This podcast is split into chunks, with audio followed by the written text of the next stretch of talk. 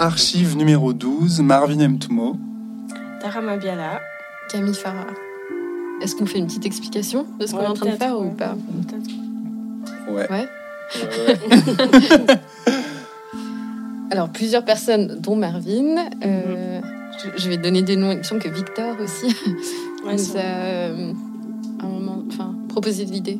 Ou nous ont dit que ça, ça aurait été intéressant peut-être de nous qu'on soit nous interviewés. Du coup, euh, Marvin, on a rebondi euh, sur ta proposition en te demandant de bien vouloir faire le host pour cette archive numéro 12. La dernière euh, archive de la saison 1. J'ai- Ah, J'avais ouais. une petite larme. Ouais, c'est à part ça, c'est émouvant. C'est un bébé ça- qui est pas hyper matériel. Ouais, Du coup, c'est assez clair. étrange, mais c'est quand Donc même là, un ça bébé. fait 6 mois. Non, plus. Un an. Ça fait plus d'un an qu'on a commencé l'association et tout. Et on a commen- Mais le premier épisode, on a enregistré en septembre. hein. Mhm. Ouais, donc euh, six mois, un peu plus. Trop bien. Et là, c'est un moment important. Ouais. C'est la fin. Non, mais aussi avec les Swiss Design Awards. Et... Ouais. Vous voulez en parler? Bah oui, bah du coup, on est, on est nominé aux Swiss Design Awards dans la catégorie médiation et scénographie, Génial. qui est une catégorie. Et on va. hum, Chaque année pour les Swiss Design Awards, il y a une, une présentation lors de Art Basel de toutes les personnes nominées. Un espace physique, donc on est en train de réfléchir à l'espace physique qu'on va proposer pour présenter l'archive. Et on est très contente d'être nominée. Enfin, c'est cool. Oui, c'est enfin, c'est, euh, assez étrange aussi de se dire qu'un. Enfin, Ouais. pas étrange, mais j'ai l'impression que les Swiss Design, ça a un petit peu changé. Puis que maintenant, il y a ces catégories médiation, scénographie. C'est assez intéressant et assez réjouissant. Je me dis qu'on Ouais, puisse être euh, présente pour un projet comme ça, en fait, au sein Ouais. des. Que ça soit considéré en fait comme du design. C'est clair. Ouais, c'est clair. Ouais, ouais, c'est sûr. C'est- clair. Après, on est aussi assez chanceuse. Moi, j'ai l'impression que c'est comme ça fait un an qu'on a commencé. Ouais. J'ai l'impression que c'est. Ouais. Ouais, c'est fulgurant, c'est ce que je me disais. Ouais, c'est. Mais c'est vrai que c'est hyper beau que, en fait, euh, aussi de par vos formations, métiers, pratiques avec le vêtement et dans la mode, dans le design, qu'en fait ce soit pas la seule façon finalement d'accéder à ce type d'espace Mhm. et que finalement en fait euh, on va pas dire l'industrie parce que ça sera un grand mot mais en tout cas que là il y a un espace qui peut valoriser euh, valoriser votre pratique au-delà de la La production de matérielle. la matéri- de la Mhm. production matérielle ouais Ouais, c'est clair. et euh, je trouve que du coup, euh, pour, pour nous qui travaillons beaucoup de nos mains, mais qui réfléchissons beaucoup, enfin, ça donne beaucoup de sens. Enfin, ça donne beaucoup de sens, je trouve, aussi à toute la, bah, toute la démarche que vous avez avec votre projet. Mhm. Euh, voilà, sans après flatter l'institution trop, parce que Ouais, c'est clair. voilà, mais je trouve quand même c'est beau. En vrai, c'est hyper beau. Ça montre aussi que petit à petit, euh, on- peut-être on nous fait un peu plus confiance, Mhm. euh, on nous respecte un peu plus en tant que sujet et, Mhm. et que les designers ont le droit de penser. Ouais, c'est clair. Moi, je trouve que c'est assez. euh, D'ailleurs, je crois que c'était un des thèmes qu'on avait écrit à la base dans notre, dans notre idée de programmation qu'on avait commencé. C'était justement un peu l'idée de l'agentivité du designer, Mhm. du, de la designer. Euh, Et puis, ouais, ce truc. Enfin, moi, j'ai toujours. Je pense c'était un peu. Non, j'ai pas toujours été frustrée. Je pense que c'est pendant le master tout d'un coup, j'étais là. Ah, mais en fait, c'est vrai qu'on est un peu. On est un peu catégorisé à réfléchir du produit tout le temps et à proposer du produit, alors qu'en fait. Puis on en a parlé un petit peu avec les étudiants, que l'idée qu'on qu'en fait on a une boîte à outils quand même énorme qui nous permet de réfléchir, qui nous permet de repenser plein de choses, enfin, et que c'est effectivement pas quelque chose euh, qu'on nous qu'on nous permet de faire ou ouais, il n'y a pas nécessairement de plateforme pour. Et j'ai l'impression que pour le design de mode, c'est encore plus le cas parce qu'il y a un peu ce truc de ben, peut-être de moins en moins, mais un peu, ben, designer de mode, ben, tu, travailles, tu fais soit ta marque, soit tu travailles pour quelqu'un. Enfin, j'ai l'impression que c'était un peu le truc. euh, Alors maintenant, ça commence clairement à changer, mais. Enfin, je suis contente de voir qu'en fait. euh, Enfin, peut-être que je parle de choses dont, que je connais pas, mais j'ai l'impression que, je sais pas, dans, dans le, graphisme suisse, il y a tout un truc où tu as un peu. euh, des personnes qui font du graphisme, enfin, je m'y connais pas du tout, mais ou qui, qui écrivent des livres, qui font des conférences, des trucs de ouf. Et puis qu'en fait, dans le design de mode, c'est un peu moins. On imagine moins cette possibilité parce qu'en fait, euh, il y a un peu ce truc de tu fais ta marque ou tu travailles pour quelqu'un. Après, moi, il y a aussi ce truc qui est un peu mon agenda personnel depuis le début, caché, qui est cette idée aussi que la, bah, la mode, ça fait partie intégrante de notre culture. Ouais. Et c'est vrai qu'en Suisse, typiquement, le graphisme, c'est hyper euh, reconnu. Enfin, en tout cas, en, en Occident, euh, c'est hollandais, je crois, ou suisse. Ouais. Du coup, le graphisme, c'est. Et puis que la mode, euh, contrairement par exemple en Belgique bah, ou en France, Ouais. évidemment, mais ça fait pas encore partie euh, Mhm. d'un patrimoine un peu culturel. Ou en tout cas, ça, ça prend un peu du temps. Ouais, trouve. clairement. Et euh, c'est vrai que c'est ça qui est intéressant aussi, du coup, de, de pouvoir le représenter comme ça Mhm. au sein ben, des, des Swiss Design, des Swiss Design Awards, quoi. Ouais. Comme étant à part entière, euh, ouais, partie hein, intégrante de la culture, même s'il y a de bonnes écoles quand même entre la Haide et, Mhm. Mhm. et Bâle. C'est encore un peu. euh, long. Enfin, j'ai l'impression que les designers qui marchent, ils ont dû partir aussi. Enfin, Ouais. ils sont pas basés en Suisse. Mhm. Et puis Ouais. encore aussi tout ce rapport entre la théorie et la pratique qui est souvent euh, extrêmement euh, segmenté comme ça. Il y a, il y a, les, il y a les, les têtes qui pensent, puis les corps qui font. Alors qu'en fait, euh, comme vous l'avez dit, on, fait les, on fait les deux des fois, et Mhm. souvent même. Et c'est une façon de valoriser l'un et l'autre euh, sans qu'ils s'opposent. Ouais. Et puis je pense que du coup, quand on réfléchissait justement à ce qu'on aimerait présenter, il y avait un, il y avait un peu cette... euh, Enfin, Camille et moi, ça nous semble clair qu'en fait, ce qu'on veut présenter, c'est pas juste l'archive, l'objet du podcast, qui est même pas matériel. Mais du coup, c'est vraiment de... Enfin, pour nous, ce podcast, c'est un prétexte, en gros, pour parler de ces choses qui sont pas assez visibilisées et C'est un moyen parmi c'est un d'autres. moyen parmi d'autres. Et en fait, on, on continue à utiliser ce truc de un moyen parmi d'autres pour un peu étendre la chose euh, dans un espace physique aussi, où on continue à questionner à, et à mettre en place euh, ça. C'est pour ça qu'on t'a demandé une pièce. Ouais. Et euh, ouais, est-ce qu'on on, on parle un peu. Enfin, on- finalement, elle n'est pas encore faite. Du coup, c'est difficile. Non, ouais. Mais euh, des fois, ça peut nous aider à Oui, les choses. Oui, vous, a- vous, c'est, ce serait quoi votre envie de, du coup, pour cette euh, présentation physique là, au Swiss Design Awards? Bah, on réfléchissait plutôt à une, une installation et, et justement qui est bah, évidemment euh, la- l'accès au podcast, mais que les archives digitales soient pas que le centre. Bah, Il y a le site internet sur lequel on est en train de travailler aussi, qui fait, euh, qui va bah, pour reprendre Une le- vitrine, ouais. Ouais, une vitrine comme le compte Instagram, mais un petit peu plus euh, dense, avec Mhm. toutes les références, puisqu'il y avait cette idée aussi de pouvoir faire circuler des références, Mhm. euh, que les auditeurs, auditrices euh, puissent aussi euh, accéder à ça et rajouter aussi, proposer des références. Donc ça, c'est Mhm. une des choses qu'on va présenter. Et puis l'idée, c'était aussi de vous présenter, vous, les invités de, de cette saison 1, parce que vous faites complètement partie de- Ouais. du projet.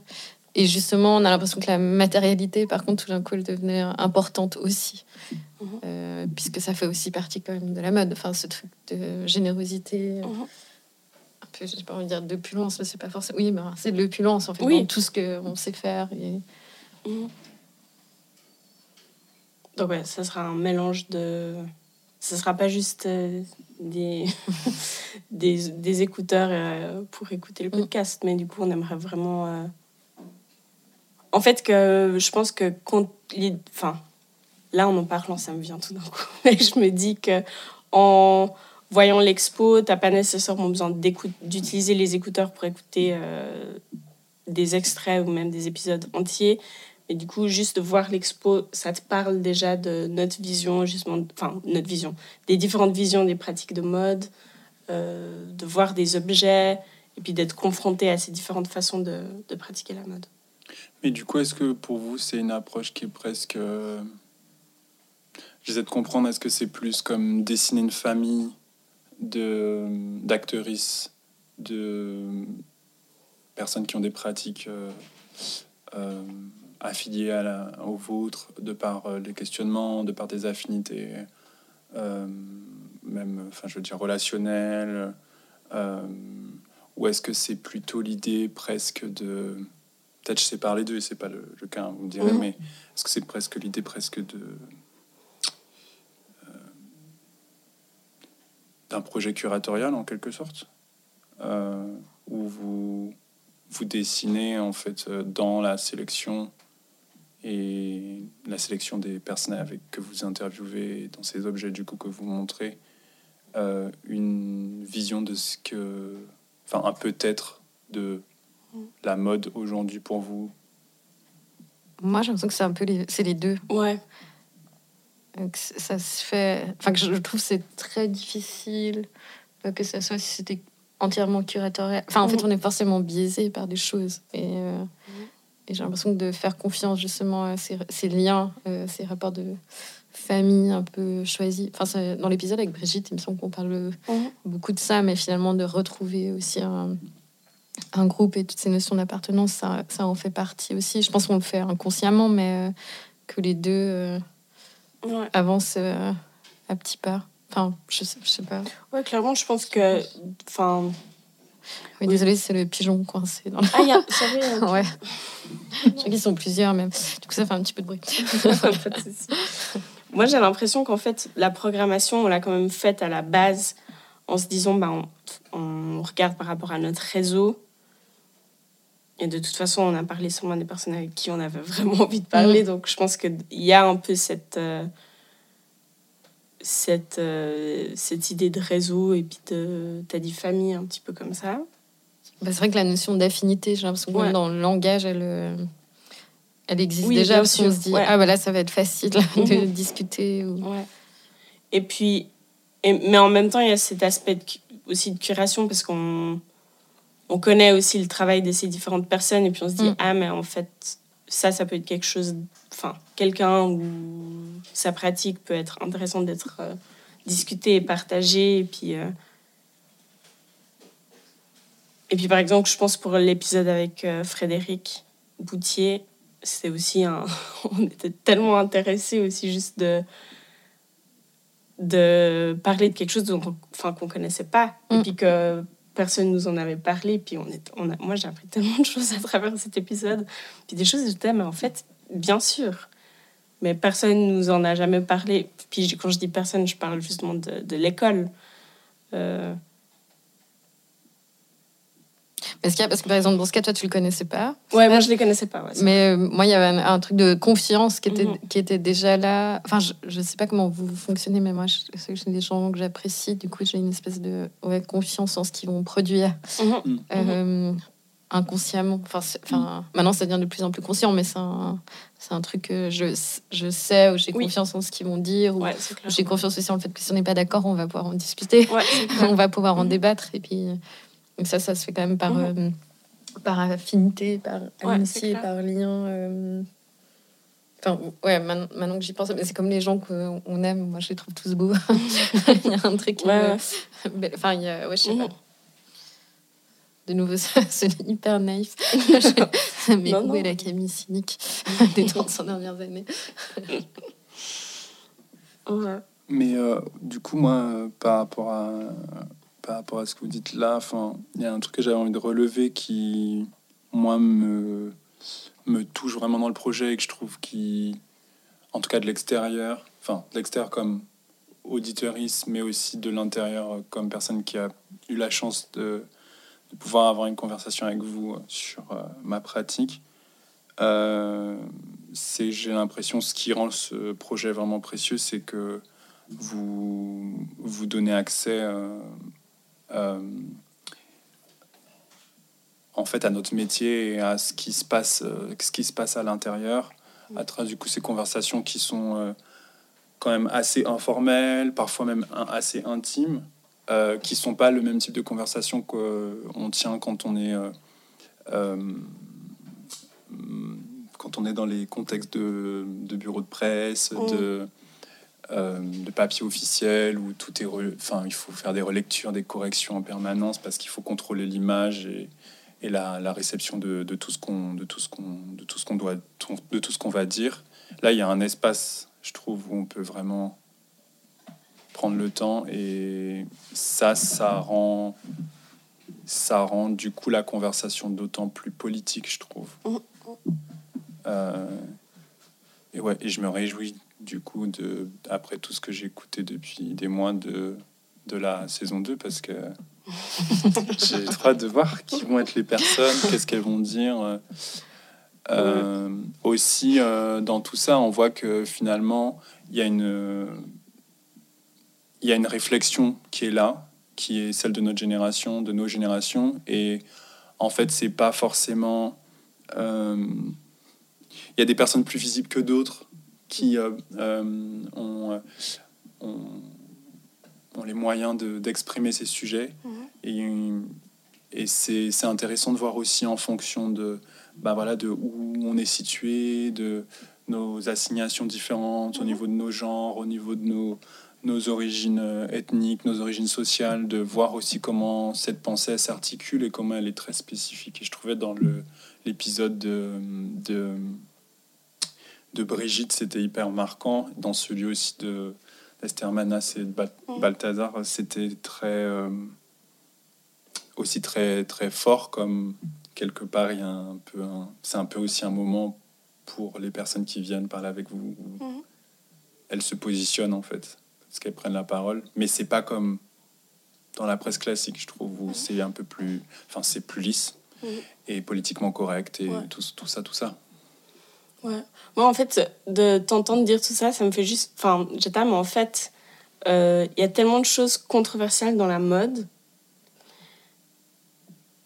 Et donc, il y a des choses controversiales et il y a des choses et des personnes à qui on parle pas ou euh, qui sont minorisées et qui n'ont pas euh, l'occasion de, de parler et d'être mis en avant. Et en fait, c'est pas les mêmes choses. C'est pas ces personnes qui sont controversées c'est il y a tellement de choses controversiales dans la mode qui sont tabous et dont on parle pas mais c'est pas ces personnes à qui nous on parle et du coup je suis là mais en fait il y a tellement de, de choses tabous dans la mode enfin non il y a tellement de choses dans la mode dont on parle pas et c'est pas des choses qui enfin qui s'intersectent enfin qui qui se croisent je sais pas si ça a du sens ce que je suis en train de dire mais dans, le- dans le sens où tout ce qui est controversial dans la mode euh, de toxique de de misogyne, de raciste. Enfin, tout ça, c'est des choses dont on parle pas, mais on sait que ça existe. Et puis, c'est un peu balayé. Mais quand Enfin, tu dis on, tu dis la presse. Je dis, euh, ouais, je euh, dis, c'est ça- en général, je nous, je nous inclus pas dedans. Et en même temps, il y a plein de personnes qui sont pas visibilisées, justement, à cause de ces travers. Mais en fait, en leur donnant la voix, on n'est pas en train de. Comment dire On a envie de rééquilibrer la balance. Ouais, on, est en train de- on a envie de rééquil- rééquilibrer la balance. Oh, Qu'est-ce que je voulais dire? En fait, je pense que c'est plus cette idée de les personnes avec qui on parle et justement la façon dont on le fait qui fait que c'est assez intime et puis que les gens sont à l'aise de parler de certains sujets et que c'est fait de manière plus lisse dans les médias euh, traditionnel traditionnel. Euh, pourtant, tout ce dont on parle n'a pas vraiment raison d'être, d'être euh, un peu censuré par euh, ces médias. Ouais. Et qu'en fait, les choses dont on parle pas dans les médias, c'est des choses qui devraient être, qui devraient être décrites. bref, je me perds. Qui devraient être décrites. Mais je sais pas si vous voyez où je veux, où je veux en venir. Moi, pas encore. Mais je sais que je vais y arriver. je sais que je vais y arriver. non moi ce que j'ai compris du coup Ouais, vas-y. c'est que ben oui il y a des sujets qui sont des sujets qui sont euh, qui sont tabous dans, dans les médias et la presse traditionnelle Euh, sûrement parce qu'il y a des conflits d'intérêts Ouais, sûrement voilà. parce qu'il y a des questions de vente sûrement parce qu'il y a des questions politiques aussi de pourquoi ces personnes ne vont pas euh, donner la parole à un certain type de de- d'actrices du, du- du- Mhm. de notre métier euh, mais pour autant, tu trouves que toutes ces questions euh, qui sont pas discutées, elles sont légitimes. Ouais, et, euh, Mhm. et du coup, moi, j'aurais envie de dire, vous faites un peu le taf de, comme a dit Camille, de, Mhm. ouais, vraiment rééquilibrer la Mhm. balance. Enfin, même si, même si c'est... Oui, le, ouais, le- ouais, le ouais. pouvoir. Bien qu'on sûr, vous le faites à votre échelle, mais bon, il faut qu'il y ait plein de personnes qui... Enfin, on voilà, il faut qu'on tous on fasse un peu à notre échelle pour que ça fonctionne. Mhm. Bien sûr Ouais. que l'ambition elle peut pas être de, Mm. de changer le monde à deux, quoi, mais, Mhm. euh, mais c'est déjà, c'est déjà super. En tout cas, pour le contexte euh, francophone suisse. Euh, après, c'est aussi un début, mais je sais pas si c'est aussi l'ambition que vous avez de continuer, combien de temps, euh, avec qui, euh, Mhm. quel type de personnes vous allez continuer à interviewer. Ce qu'il y a, je pense qu'il y a encore plein de types de profils qui, en connaissant aussi vos intérêts euh, théoriques et politiques, que je suis sûr que vous, vous, auriez, vous aimeriez aussi faire intervenir, enfin, à qui vous aimeriez aussi offrir cet espace de, de, de parole. Mhm. T'as résumé Ouais, ouais. Mais euh, ouais, du coup, moi, je me posais, je me posais plein de questions. Euh, parce que, ben oui, comme, euh, comme, comme on se l'était dit autour d'un verre, c'est vrai que c'est aussi assez c'est beau euh, qu'il y ait des personnes qui offrent ces espaces de parole, mais c'est aussi frustrant de pas peut-être plus vous entendre euh, et, euh, et, euh, et le, le premier épisode, il nous permet vraiment de comprendre d'où parle, d'où vous parlez, vous deux. Mais pour autant, j'ai l'impression qu'il y a un... Enfin, cette générosité, elle pourrait vous revenir. Euh, et puis, bon, en fait, euh, pour parler concrètement, ça représente, euh, ça représente du travail, ça représente du temps, ça représente de la passion. Mais vous faites partie du... C'est vous, quoi. Donc, voilà. Et, et je me demandais, du coup, pour rebondir peut-être de front trop à vos pratiques personnelles et collectives, euh, que dans, dans, le, dans le podcast, on sent qu'il y a une envie de donner une place de choix euh, aux vêtements et à la mode et d'affirmer que c'est un sujet important, un, sujet qu'on ben, peut prendre au sérieux et, euh, qui peut nous parler, qui est connecté avec beaucoup de, de beaucoup de façons à la réalité de notre société et nos identités. Et c'est quelque chose que j'ai retrouvé dans vos, dans vos pratiques respectives. En fait, il y a- comme une espèce de... Je pense, par exemple, à tes textes. euh, j'ai l'impression que il y a presque quelque chose de l'ordre du manifeste et aussi de la, de la confrontation face à un establishment voilà, blanc, bourgeois, le milieu de l'art contemporain aussi, qui, qui, voilà, qui est formaliste, euh, qui est masculin, euh, et du coup qui a certains a priori sur le métier de la mode, sur euh, les pratiques euh, féminines, sur...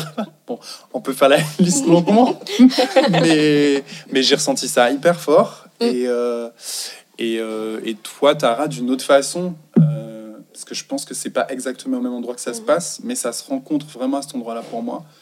Il y a un truc de parler de soi et parler des siens, parler de sa communauté, euh, de montrer des visages, euh, ses visages intimes et euh, ces pratiques du vêtement qui sont aussi culturelles.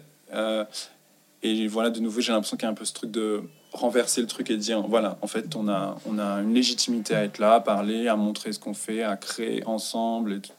Et voilà, du coup, j'avais envie de juste parler de ça avec vous Mhm. parce que je trouve que c'est important.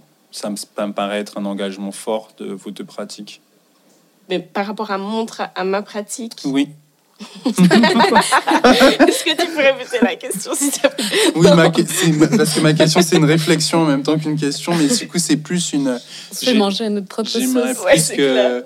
Enfin, genre, si tu pouvais parler plus de ton positionnement euh, et de comment, en fait, euh, ton positionnement euh, politique dans la mode, Mhm, euh, même si je sais que politique, c'est un gros mot, mais on a le droit de le dire, tu vois. mhm, Euh, et moi, de l'extérieur, je voyais un lien entre ces questions de, euh, voilà, comme je disais, de légitimité à montrer, euh, à montrer ta culture, ton identité, euh, à, à revendiquer en fait ces choses-là.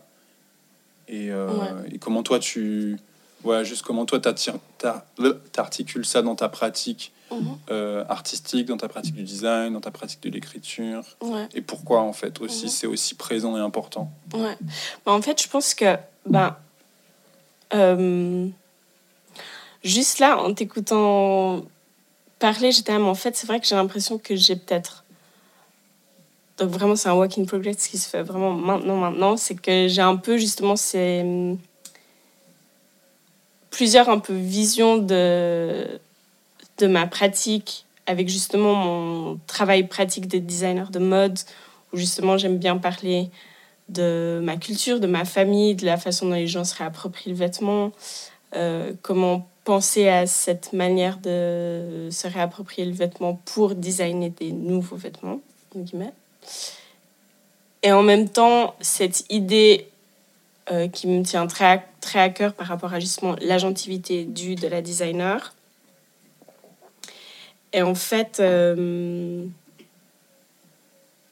je pense que le lien, il se fait autour. Enfin, en fait, il y a clairement un lien par rapport à la multiplicité de qui je suis.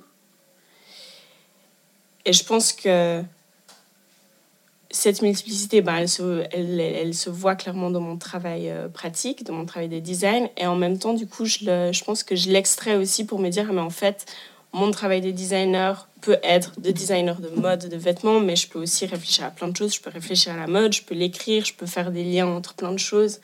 Et qu'en fait, le, le, un peu le, le point commun entre tous, c'est justement un peu cette... euh, rendre visible la multiplicité et de l'accepter en tant que telle. Et puis que, en fait, quand j'ai fini la head, je me disais un peu, mais qu'est-ce que, que je vais faire? Justement, en me disant, bah, je pense que j'avais un peu ce préconçu qu'il fallait que je fasse qu'une chose. Et que, en fait, je me suis dit, ah, mais en fait, je ne suis pas qu'une chose, du coup, je peux faire plusieurs choses. Et je pense que ça a été un gros moment, justement, de me dire, ah, mais. euh, si j'ai envie de faire plusieurs choses, ben en fait, il n'y a rien qui m'empêche de le faire. Et puis, je pense que aussi, du coup, de, de travailler avec Camille, ça a un peu augmenté cette sensation, puisque j'étais, ah, mais en fait, je connais quelqu'un qui le fait aussi. Quoi C'est vrai Et du coup, je pense que, en fait, souvent, ce qui manque, c'est des. Ou ce qui manque, ou ce que nous, on doit beaucoup chercher, c'est des, c'est des exemples. Et c'est de la représentation qu'on est forcé de chercher et que du coup de pour rassurer nos, nos intuitions voilà c'est ça oui exactement. nos doutes aussi. Voilà ouais. Et que du coup de pouvoir le faire moi bah, en fait ça me rassure moi et puis j'espère que ça peut rassurer peut-être d'autres personnes. Alors c'est c'est peut-être un peu euh, euh, comment on dit? C'est peut-être très euh, Moi, je pense pas que ça soit mégalo. Ah voilà c'est ça. ouais voilà Euh, de dire ça mais euh, Non, plus plus j'en suis plus je suis confrontée à, à des profils ben, comme nous enfin comme nous trois plus je me dis ah mais en fait c'est tout à fait légitime de le faire. Pour revenir sur ces questions de figure d'identification, bah, moi, je l'ai eu via Hamilton, qui était ma ouais, tutrice. ouais, Et je- tu sais, dans l'épisode, enfin, dans l'épisode avec les étudiants, que Fiona, elle nous dit à un moment, euh, ah, mais de voir qu'il y a des projets comme ça, c'est assez, joli parce que Ouais. parce que c'est vrai que nous on les cherche euh, justement ces figures d'identification. Elles n'ont pas forcément été transmises dans le Ouais, cursus scolaire. Euh, du coup, euh, je, je pense, j'ai pas l'impression en tout cas, ou peut-être mon ego a explosé, et puis écoute, il n'y a plus de limite, mais j'ai pas l'impression que ce soit un- une, une finalité, mais c'est intéressant de pouvoir le faire pour d'autres et puis que d'autres le fassent pour nous. Enfin, je sais Ouais. pas comment dire, c'est Mhm. un juste retour de. de- Ouais, c'est un échange. Enfin, pour moi, c'est un, ouais, un espèce d'échange, quoi. Du coup, si nous, on peut le faire à un, un moment ou à un autre, ben, tant mieux, Oui, en sachant ça. que nous, toutes les personnes qui sont invitées dans le podcast, elles font ça. Ouais, Pour, ça. enfin, pour Mhm. nous ou pour moi, en tout cas, elles font aussi Mhm. figure d'identification à un moment. Et que ça ne crée pas forcément de hiérarchie. Mais c'est comme tu disais avant, c'est plutôt créer un espèce de, de diag- diagramme comme ça euh, qui s'arrête jamais, quoi. Mhm. un espèce d'arbre euh, qui s'enracine puis qui prend un peu, qui prend un peu partout, quoi. Ouais. Ouais. Mais de, dans ce que tu disais, ça m'a ça m'a rappelé ton texte euh, pour The Soul, Mhm. euh, à propos du piment. euh, et il y a un passage qui m'a marqué où tu euh, parles du, euh, euh, du chocolat et du café et de euh, leur, euh, la façon dont, dont ces produits sont consommés en, en Occident, en Europe. Et euh, notamment euh, le fait que, par exemple, on passe du cacao à, au chocolat au lait, Ouais. euh, au Mhm. chocolat blanc. Et avec le café, tu as donné ces exemples. Et il y a, pour moi, vraiment, il y avait cette image de, de quelque chose qui, euh, qui est riche et Mhm. qui, en fait, petit à petit est dilué et Ouais. est, par, la, par la même action blanchi aussi, Mhm. en fait. Blanchi ou éclairci. Et euh, dans ce que. Enfin, je fais le lien avec ce que tu viens de dire, ce que vous venez de dire toutes les deux. euh, euh, et peut-être que c'est aussi moi, parce que je m'identifie à des personnes comme vous, j'ai l'impression que cette richesse, cette complexité qui fait nos, identités, c'est dans, dans la vie bien sûr, mais d'autant plus dans, notre, dans nos métiers, il y a un peu ce moment où en fait des fois on se demande s'il faudrait pas qu'on qu'on rentre dans le moule, si quelque part il faudrait pas que nous-mêmes on se dilue en fait dans la masse, qu'on essaye de qu'on essaye de faire comme tout le monde, euh, qu'on essaye de d'être moins euh, radical, d'être moins. euh, on va pas être un 90% cacao parce que parce que c'est amer, tu vois. Mhm, mhm. Et on va plutôt essayer d'être un chocolat au lait, euh, parce que c'est un peu plus séduisant, parce que ça va, ça va plaire plus, et parce que, parce que euh, grâce à ça, on va gagner notre vie. Mhm. Euh, là, les gens ils sont perdus avec cette métaphore du chocolat, là, je pense. Non, mais je crois que tu l'as assez Euh, bien expliqué Mais par rapport à je vois le lien, mais- euh, je, je- je vois le lien, c'est tiré par les cheveux là peut-être. Non, je vois le lien par rapport à ça parce que je pense que c'est quand même un truc aussi qui est pas forcément que vous vous ne vous appuyez pas sur cette dimension Mhm. dans les conversations, mais forcément en fait euh, au fur et à mesure en fait du des invitations, il y, a y a quand même une pensée qui se dessine qui euh, est assez claire de euh, pour parler de pour parler de mode éthique, pour parler de, de féminisme, euh, d'antiracisme, de Enfin, vous abordez aussi beaucoup ces questions de classe, euh, tous Mhm. ces rapports de force, ils sont questionnés, euh, sans que à chaque fois on ait un trigger ou qu'on ait une pancarte où vous dites euh, voilà nous ce qu'on revendique c'est ça Mhm, et c'est ça qu'on veut. Mais je trouve que ça revient beaucoup euh, dans dans les dans les réflexions. Mais du coup, Camille, Oui. euh, par rapport à ma question initiale, parce que moi après je parle trop. non, non, bah, c'est le but. Euh, mais, euh, mais ouais, je voulais savoir, euh, je saurais pas comment la reposer, mais euh, je, je, je sais plus où j'étais dans ma question. C'était. euh, Bon, je peux peut-être rebondir sur la question Ouais. de la, les pratiques un peu euh, multiples comme ça. euh, Mhm. parce que ça n'a pas été facile. Moi, j'ai l'impression d'être un bébé, d'être encore en train de, d'expérimenter, de tester ça. Euh, après, toi, tu, tu parlais de multiplicité. mhm, J'ai l'impression que mon cerveau, il fonctionne quand même des fois de façon assez binaire, comme ça. mhm, Du coup, il faut que je... J'ai l'impression que c'est mhm. ce truc de. Moi, j'ai toujours le sentiment d'avoir le cul entre deux chaises, en fait, en permanence, de par mes origines Mhm. euh, et l'éducation que j'ai eue. Et du coup, ça, j'ai pas mal lutté. Et en, Mhm. en allant faire ensuite un master en art visuel, mais en faisant de la mode, j'ai l'impression que je me mettais de nouveau au milieu. Comme ça, je Mhm. bon, bah vas-y. Et c'est quelque chose que j'ai appris à assumer, mais qui s'est fait à plein d'endroits aussi, par, par rapport à la théorie, par exemple, ou à la aide, on m'a donné cette place-là un petit peu. Et du coup, je me retrouve à enseigner un peu la théorie en ayant l'impression d'être un peu un imposteur. mais voilà. Mais que c'est intéressant et en même temps, je peux le faire parce que j'ai une pratique à côté.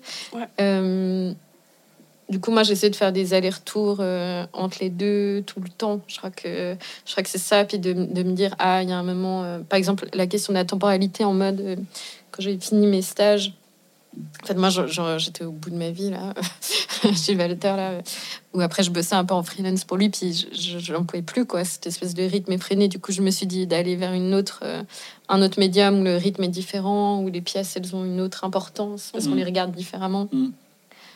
Euh, ben, ça, c'était intéressant, mais après, j'ai eu aussi une espèce de désillusion, justement, de du, mi- du milieu d'art contemporain et comment il fonctionne. Et, euh, et je trouvais presque moins honnête que en mode. du coup, euh, j'aime bien cette idée d'être un petit peu. euh, d'être un peu entre les deux en fait puis du coup ça permet la multiplicité pour moi de cette question de spectre en fait de passer de l'un à l'autre et puis du coup d'être les moments qui sont euh, au Mhm. milieu permettre plusieurs propositions Je- Mhm.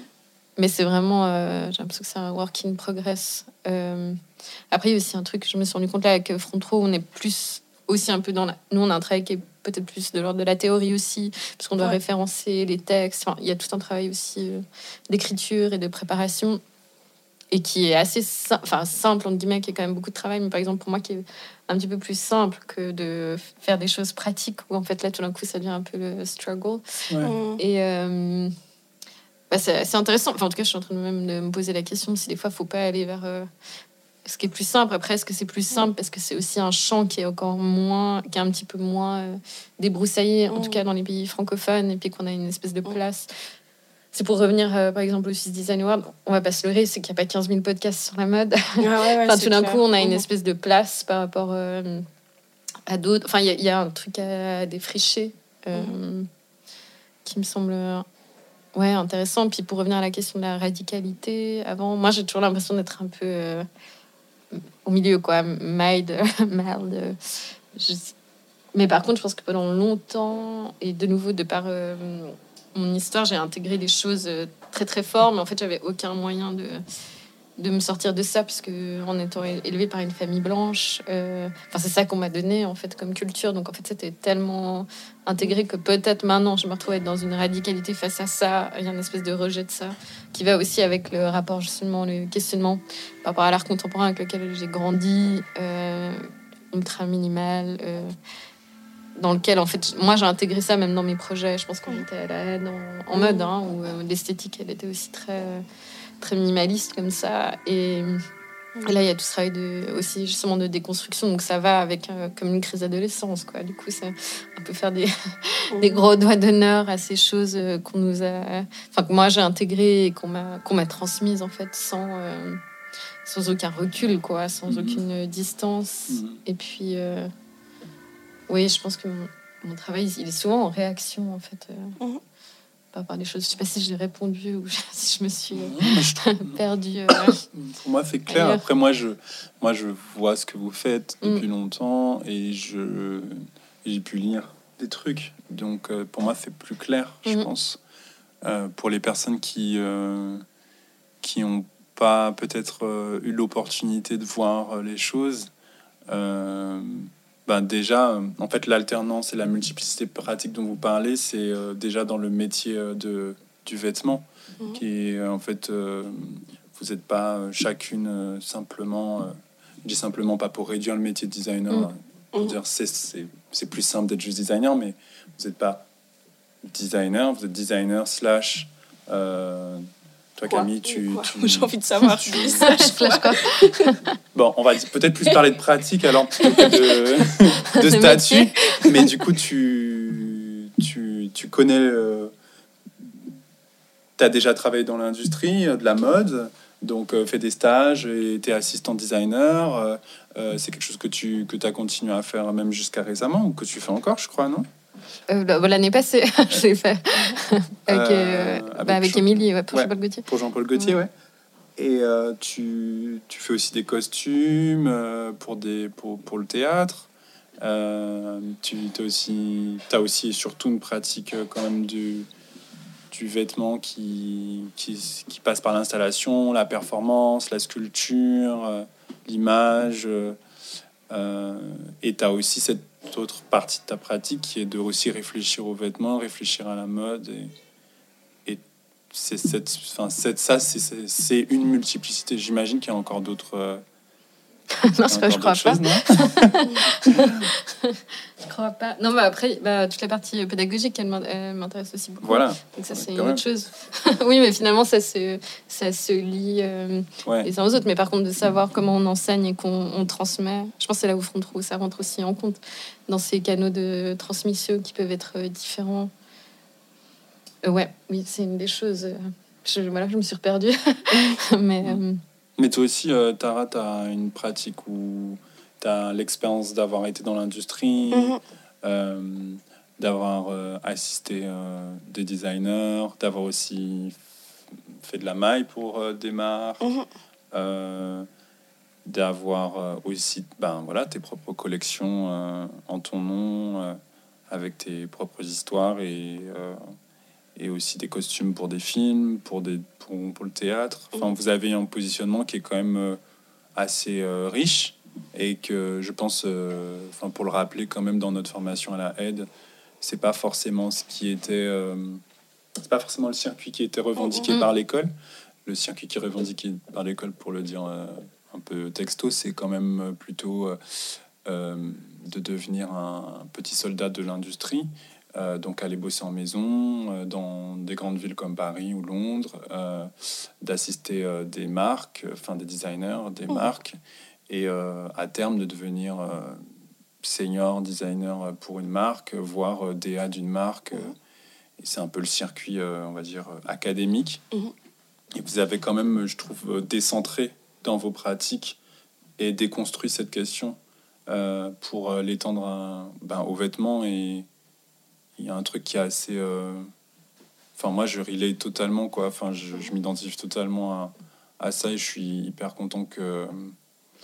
euh, qu'il y ait plein de personnes qui, qui, qui, qui se battent pour, euh, pour avoir ces pratiques, en fait. Mhm. Vraiment. Bah, moi, en fait, je trouve que le que ça, ça, ça revient un peu à, à ce mot que, je, que je, je vais répéter beaucoup aujourd'hui, c'est l'agentivité. C'est un peu cette idée que justement l'école nous donne un peu une agentivité. Mm. Et que et puis j'ai l'impression que si on pose une, si on m'avait posé une question euh, peut-être quand j'étais en bachelor par rapport à mon avis sur quelque chose, j'aurais peut-être pas été à l'aise de, de le donner parce qu'on nous on, a- on nous habitue pas à prendre une autre place que celle qu'on nous permet d'avoir euh, à travers l'école, j'ai l'impression. Ouais. Et que du coup, euh, je pense que c'était un peu un travail de, me- de, de me dire, bon, bah en fait, euh, ok, je quitte le système euh, de stagiaire. Enfin, parce que je dis vraiment système parce que c'est vraiment un système. Quand on entre dans le système de stagiaire, il faut un moment avant de pouvoir sortir. Du coup, de me dire, je pars de ça. Et quand on me demande, ah, est-ce que tu peux faire du costume ben, De dire, euh, oui, j'ai aussi ma place de savoir le faire et de pouvoir le faire. Et euh, pareil, euh, je, travaille pour une entreprise qui fait de la, maille médicale, donc des vêtements de compression pour des personnes qui ont des, des lipœdèmes et des lymphœdèmes, je crois. Et, et on m'a demandé de réfléchir à un, vêtement qui pourrait être porté avec, euh, avec un vêtement compressif, en fait. Et euh, la discussion était assez intéressante parce que la façon dont on me le demandait, c'était un peu ah, mais est-ce que ça te dérange pas de faire ça? Euh, Est-ce que c'est un projet qui peut te servir? Puis j'étais, ah, mais en fait, il y a un peu cette idée de ah, quand. Enfin, peut-être que c'est très quand tu es basé en Suisse, mais que. Il y a un peu cette idée de ah, mais il faut que ton travail puisse te ramener une visibilité, il faut qu'il puisse te. que ça doit être quelque chose un peu de waouh, alors qu'en fait, la façon aussi dont je vois le travail des designers, c'est d'être au service de, enfin, comme un Mhm. graphiste qui fait du graphisme pour euh, un hôpital ou je sais pas quoi. Mhm. De pouvoir aussi avoir euh, cette position où en fait euh, j'ai un savoir-faire qui me permet de- enfin, d'aider des gens qui n'ont pas le, le savoir-faire de le faire. Et j'ai l'impression que ça, c'est aussi quelque chose qui n'est pas nécessairement euh, mis en avant pendant les études. Mm. Et, euh, et en fait, de... je pense qu'il y a aussi la question du succès qui entre, qui entre, euh, qui entre là-dedans, parce que du coup, cette idée, enfin, le, le parcours un peu de base, c'est un parcours qui est vu, entre guillemets, comme un parcours qui mène à du succès? Et qu'est-ce qui se passe quand on re-questionne qu'est-ce enfin, qu'est-ce enfin, qu'est-ce qui est le succès vraiment? Oui. pour, euh, pour nous en tant que designer Mais euh, pour rebondir sur ce que tu as dit, j'ai l'impression que c'est une pensée qui est vraiment partagée par plusieurs euh, de vos invités. Euh, je pense à, au- à l'épisode avec Aude Felet où fait, il y a quand même. euh, elle a beaucoup pris le temps d'expliquer, euh, en fait, dans son parcours, comment. euh, euh, dans son parcours académique de, de chercheuse, comment en fait le sujet de la mode n'était pas pris au sérieux Mhm. et comment en fait elle a dû bah, fait justement faire ce travail de en même temps prendre euh, ce que l'espace pédagogique pouvait lui apporter, mais aussi déconstruire ça pour euh, finalement aboutir à une pratique qui est Mhm. personnelle, intéressante et qui est du coup hyper politique. Euh, et je retrouve, euh, je retrouve ça dans, Mhm. Mhm. dans ce que tu dis parce que en fait c'est pas moins important de euh, enfin c'est pas moins important de, de, de, de faire du design pour ce type de- d'occasion Mhm. euh, que de designer des modèles pour Schiaparelli comme tu l'as fait avant. Euh, simplement euh, avec toutes ces hiérarchies Ouais, euh, qu'il y a dans notre, dans notre milieu. Euh, c'est compliqué de valoriser. euh, enfin, à la base, c'est compliqué de valoriser. J'ai l'impression que tu arrives à le faire puisque tu en parles, donc c'est c'est cool. Moi, je me- alors, dans mon cas, je me demande s'il n'y a pas une question aussi, un facteur économique. Enfin, je le sais, Mhm. qui est rentré en compte Bien euh, sûr. assez tôt. Mais du coup, on parle il y a presque dix ans, où à un moment, euh, je me suis posé la question de, de rester en Belgique et je pense que je serais restée dans le système et j'ai décidé de, de revenir ben, pour des raisons personnelles. Et aussi en réalisant quand même assez vite qu'en ayant grandi euh, à Genève et en ayant certains contacts, c'était plus facile de pouvoir. euh, Enfin, il y a une espèce de qualité de vie qui permet aussi d'avoir un job à 50% et de pouvoir euh, avoir à côté une pratique artistique, ce qui me semblait plus compliqué euh, ailleurs. Mhm. Et ouais, je, je, je sais pas si j'ai la flemme ou j'ai eu la flamme aussi. je sais pas. Non, mais il y a une espèce de ouais question aussi d'économie de de pas se ren- rentrer dans le système. Enfin, je pense que j'aurais craqué en fait. Euh, Mhm. J'aurais pas tenu. Je le sentais déjà. Je crois. euh, Je pense pas que ce soit une question de- de flamme. Je vois ce que tu veux dire, mais j'ai l'impression Ouais. qu'en fait, c'est aussi. Enfin, je sais pas, hein, tu me dis si c'est faux, mais de, de réaliser que tu pourrais, si tu devais Mm. Travailler 5 jours par semaine jusqu'à 23 heures, plus, les, plus certains week-ends, tu pourrais le faire.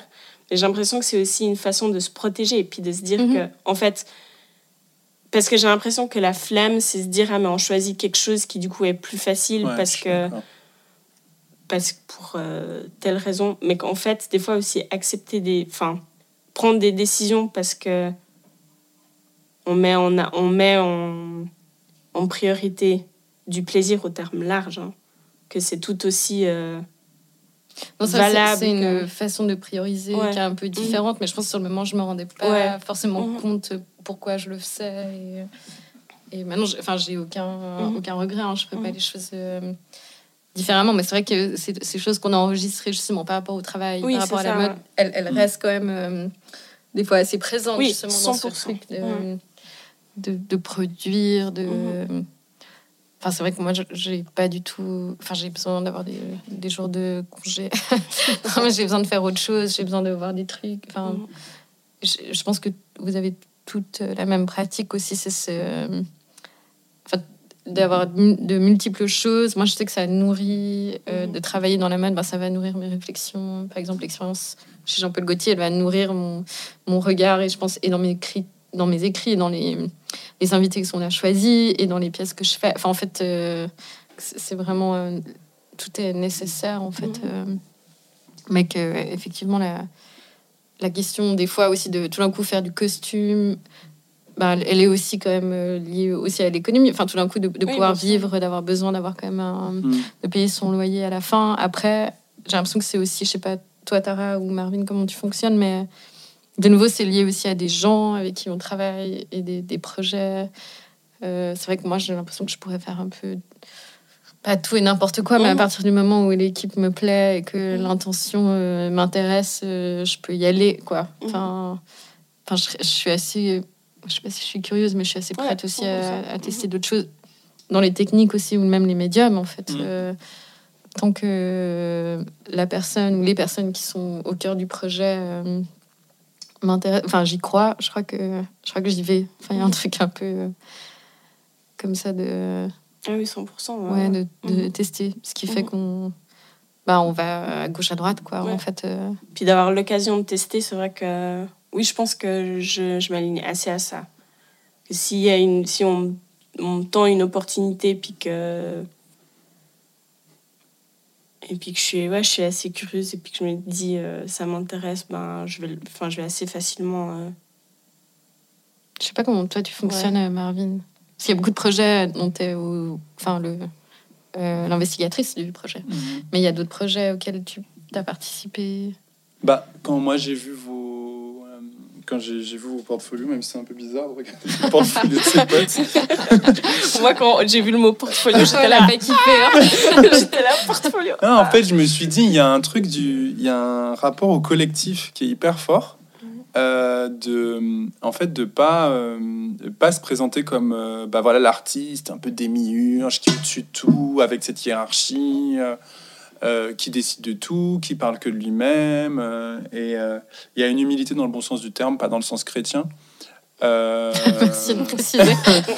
Ça me suivre quand tu veux. Non, mais c'est vrai, euh, qui, qui rejoint aussi cette, cette question de cette question du plaisir dont tu parlais, Tara, et euh, cette question de euh, bah, de faire des choix dont Mm. tu parlais, Camille, euh, qui pour moi n'est pas euh, n'est pas du tout une mauvaise chose, mais sont des, des vrais euh, des vrais euh, Raison. des, des vraies raisons et des raisons importantes et euh, fortes euh, pour euh, avancer euh, et faire les choses quoi. Euh, et euh, je me suis perdu dans ce que je Non, je mais- dire. non mais je veux pas- je veux pas euh, je voulais pas répondre vraiment à la question. Euh, Moi, j'avais assez envie que tu répondes. je voulais pas répondre à la question parce que de toute façon, ce- tout ce que vous dites, je m'y retrouve complètement. Donc, je pense pas que ça sert à quelque chose d'ajouter euh, par rapport à ça. Pour moi, euh, c'est plus je me demandais comment justement vous viviez cette alternance entre euh, différents métiers du vêtement euh, après une, une, une formation. une formation académique du vêtement orientée dans le métier du design de Mhm. mode. Comment vous le vivez euh, Parce que quand tu en... Dis ça parce que, euh, pour rebondir à tout à l'heure, quand tu en parlais, tu disais... Euh, euh, T'en parlais euh, par la négative en parlant de, enfin, en, en expliquant ça comme euh, avoir le cul entre deux chaises. Et je pense qu'il y a d'autres images qui existent par rapport à cette binarité qui n'est pas forcément négative aussi. Mhm. Mais du coup, je me suis demandé comment tu le vivais. Maintenant? Ouais. Bah, je pense que je vais reprendre le terme de la gentilité. non, mais maintenant, il y a quelque chose qui est plus de l'ordre de l'opportunisme. Et quand je dis opportuniste, c'est pas vis-à-vis des gens, mais c'est vis-à-vis justement des systèmes et des médiums et de, de jouer avec. C'est-à-dire de d'assumer que si tu es à cet endroit-là, par exemple, plutôt dans l'installation, parce qu'il y a de plutôt de l'art contemporain, bah, du coup d'aller chercher, euh, puiser peut-être, euh, parce que l'art contemporain fait comme la mode, va valoriser ce qui vient de l'extérieur. Est-ce que je ne faisais pas en début de master Et on me disait, non, mais il faudrait faire un défilé, blablabla, blablabla. Puis J'étais non, mais what the fuck? Mais en fait, de- d'être un petit peu opportuniste, quoi. En fait, de, de comprendre euh, ce qui est intéressant ou comment, puis de, de placer ses pions Ouais. tu vois, de, jou- de jouer avec, en fait. Euh, Moi, je, je le vis un peu comme ça avant. Alors qu'effectivement, avant d'avoir le cul entre deux chaises, il y avait quelque chose qui était de l'ordre de plutôt de subir. C'est-à-dire, on Mhm. me met là, et du coup, je, je reste là, et je, je, je suis un peu écartelée. Et quand on m'attend à tel endroit, je suis là, et quand on m'attend là. Et là, Mhm. maintenant, j'ai l'impression que moi, je contrôle beaucoup plus ça. Mhm. c'est du coup, euh, si je décide d'être à tel et tel endroit, c'est parce que j'ai décidé, justement. Mhm. Et euh, peut-être ça paraît un peu flou, mais c'est comme la question de Non, c'est pas flou. de Mm. l'apparence euh, physique, hein, enfin d'être euh, bah, libanaise, sri-lankaise, mais de ressembler à une indienne, du coup plutôt à une sri-lankaise. En même temps d'avoir Mm. toute cette culture suisse, qui est celle que j'ai, en l'occurrence, qu'on m'a donnée.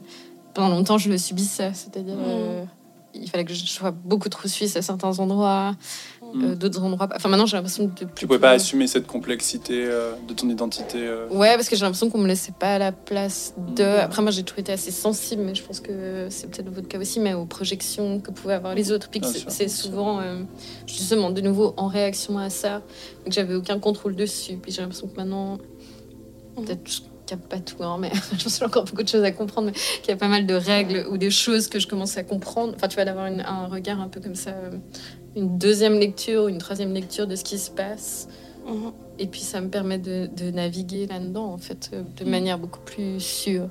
Et je pense que aussi d'être entouré de personnes qui, qui ont des vécus qui sont peut-être similaires ou, ou pas forcément, ben, ça aide aussi, parce que du coup, ça crée ces endroits Mhm. safe où on peut avoir ces discussions. Et puis après, d'assumer, de, s'extraire de ça, puis de se dire, ah bah là, c'est.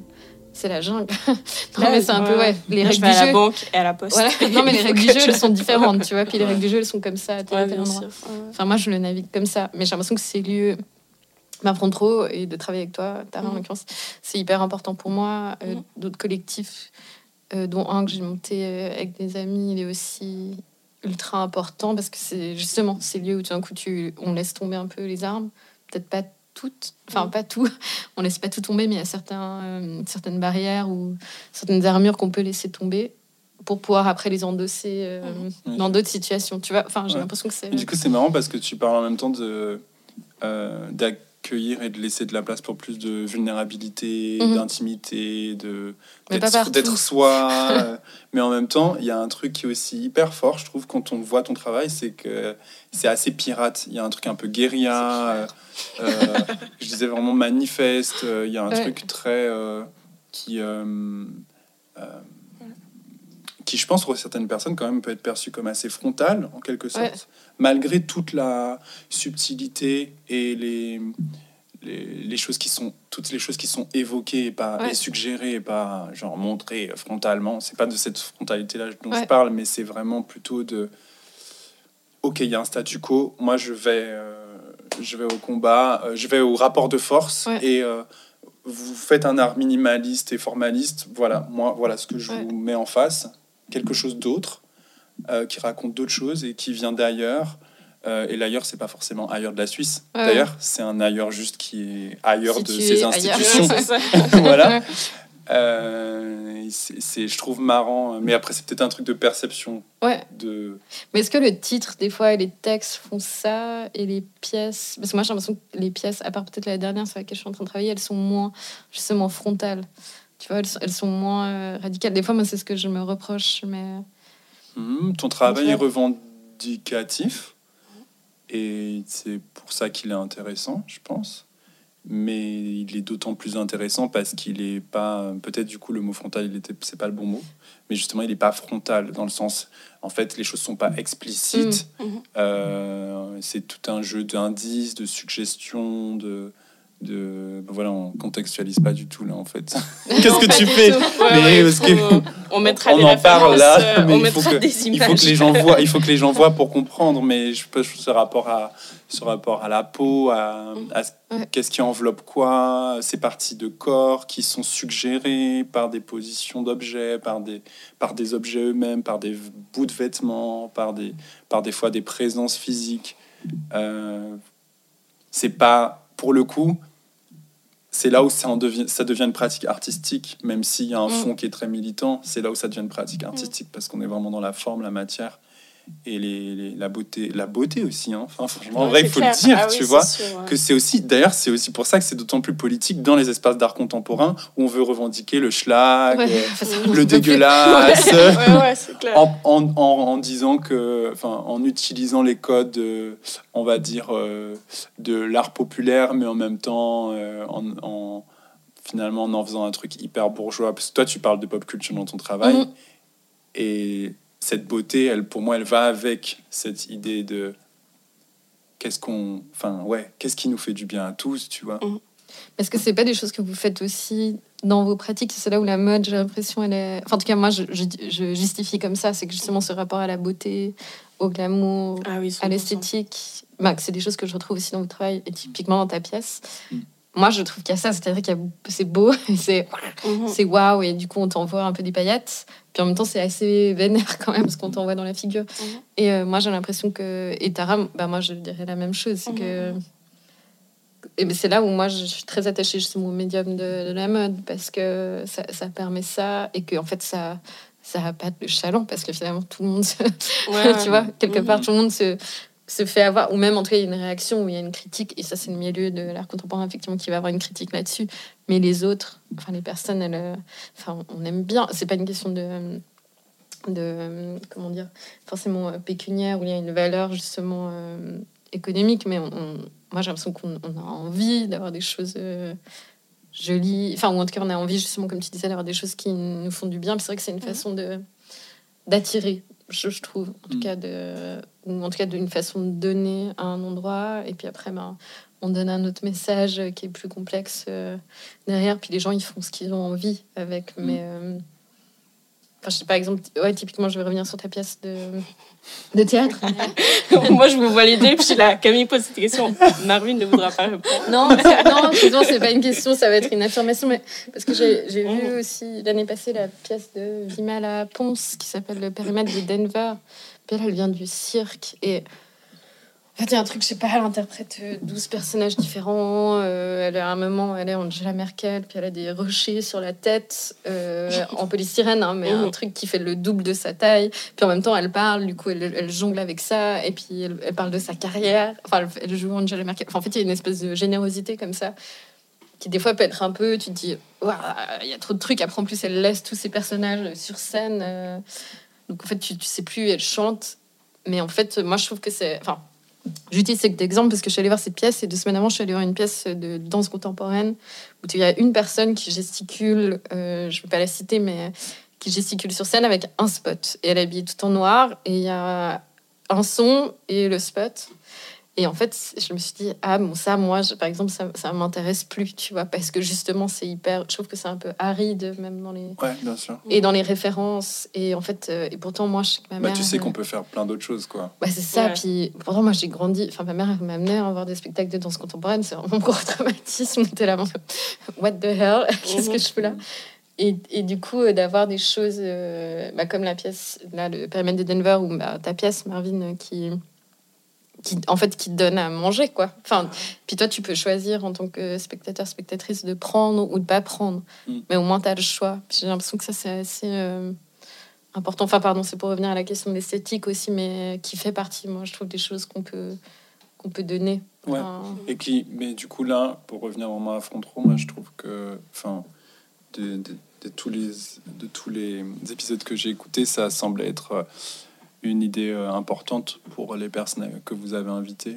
Euh, cette idée de, euh, de la beauté, de la générosité de l'objet et de, enfin, quelque part, se mettre un peu en. en d'aller à contre-courant de cette tendance à aseptiser, à avoir des formes très arides, et des fois aussi de dire bon, puisque c'est conceptuel ou puisque ça, puisque c'est sérieux, puisque ça pense, ça veut dire que ça doit être white, minimal, Mm, euh, mm. monochrome, euh, euh, froid. Euh, mais que ouais, en fait, on peut créer des langages euh, finalement tout aussi sérieux et enfin sérieux, c'est pas peut-être forcément le bon mot Ouais, parce que On, on retourne dans quelque D'ailleurs, chose. ça peut même être anti-sérieux en Mhm. fait. Oui, exactement. Euh, mais ça, ça veut dire quand même quelque chose, Ouais. quoi, c'est Mhm. ça. Mais je trouve ça, euh, je trouve ça hyper cool comme aussi espoir pour la suite pour euh, nous tous quoi. Que Mhm. en fait euh, petit à petit ensemble on, on tisse. euh, euh, évidemment, alors euh, on, on bosse pas à la même échelle que les grandes maisons euh, ou que les artistes qui euh, sont euh, qui sont euh, qui, qui, qui gagnent de l'argent dans les grandes ventes aux enchères, mais euh, mais on ben on participe à notre échelle aussi à visibiliser une autre façon de faire de la culture Mhm. qui peut être plus accessible, j'espère, du coup. Bah, c'est ça. Mhm. Je pense que les deux sont nécessaires, mais qu'en fait, euh, c'est une question de nouveau de rapport de force. Oui, et d'hierarchie. Ouais, c'est Mhm. ça. C'est qu'il ne doit pas y avoir une espèce d'hégémonie euh, dominante, en fait. Mhm. Mhm. Ça revient à la question aussi de qui va dans les musées, enfin, qui a accès à justement quelle culture, euh, quoi, comment. Ça, ça doit être. J'ai l'impression que ça doit être dépoussiéré, même s'il y y, a plein d'agents, de gens, d'ac- d'acteurs, d'actrices euh, qui, qui essayent de le faire, mais, mais c'est vrai que. Ouais, Il y, a- il y a encore du, du boulot. C'est clair. Mhm. C'est marrant, je, je sais pas si vous avez vu, je regardais, parce que du coup, je reviens à la question du minimalisme, il y a ce documentaire sur Arte, là, sur Helmut Lang, Ah non, j'ai Ah non, non. qui est, qui est assez bien, hein, mine de rien. Ok. Enfin, et du coup, euh, est-ce que je vais vraiment regarder ça? Et en fait, euh, comme il vient quand même dans les années 80, Mm. il vient un peu avant euh, ben, Margiela. Enfin, il y a quelque chose qui est assez intéressant aussi dans sa démarche, mais c'est vrai que tu. Et puis maintenant, bah, il fait de l'art euh, contemporain euh, Mhm. à Dallas, je crois. Euh, du coup, tu. ouais, tu sens que c'est ben, c'est c'est avant, quoi. Enfin, je sais pas, j'avais un rapport assez euh, ambivalent vis-à-vis de ça. Je pense Mhm. qu'il y a six, six mois, j'étais là, what the hell? Mhm. Tu vois, j'aurais pas eu envie de le regarder, puis maintenant j'arrive à le regarder avec un peu plus de, un peu plus de tendresse en le contextualisant justement Bien sûr. euh. Euh, dans les années 80. Mais euh, Non, mais après, ces formes, elles ont le droit d'exister et puis elles, ça, bien elles- sûr. elles sont importantes. mais elles a moins de place. Quoi. Voilà. Mais c'est juste que ben il y a d'autres façons de faire et Mm. puis comme tu dis euh, en fait euh, pour citer cette performance que tu as vue mais qui en fait si pour en décrire plein d'autres c'est assez générique comme type de Oui. pratique de voir des personnes habillées tout en noir sur scène on, on peut aller dans n'importe quel théâtre ou Mm. musée d'art contemporain en France, en Suisse, en Belgique, euh, aux États-Unis, et, Mm, on, mhm. et on peut voir euh, finalement la même chose. Après, le contenu, bien sûr, il diffère. Et...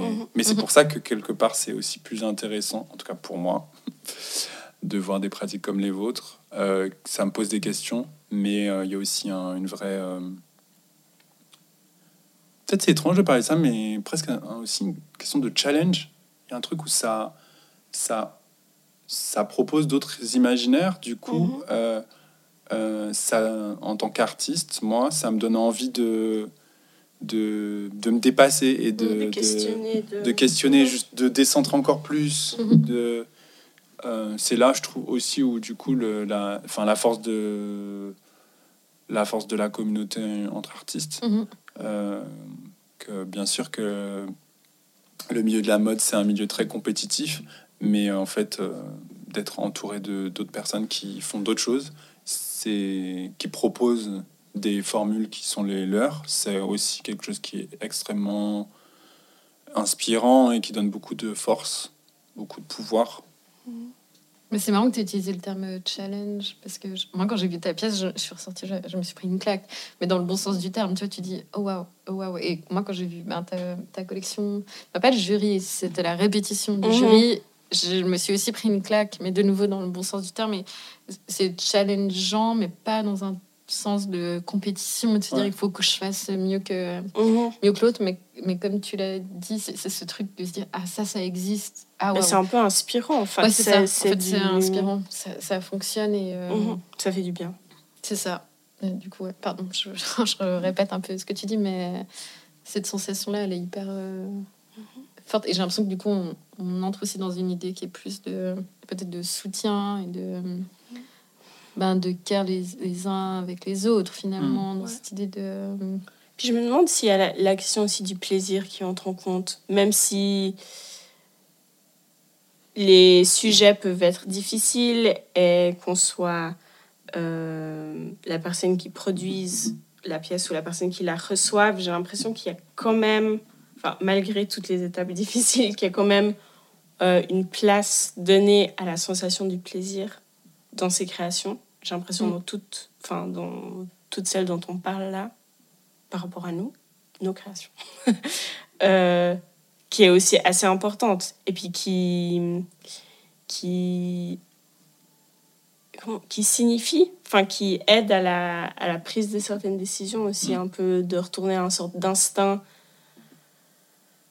hyper euh, viscéral de ce qu'on ressent. Donc, ouais, le, texte, c'est pas plaisir, mais vraiment à quelque chose de, Ouais. de vraiment où on, on essaie peut-être de s'écouter soi, Ouais. euh, où on se place, comment, bah, ce que tu disais aussi par rapport à le cul entre deux chaises, mais c'est aussi euh, vraiment où est-ce que j'ai envie de me situer et à quel moment et que ça peut changer, euh, et puis que qu'il y a un peu une euh,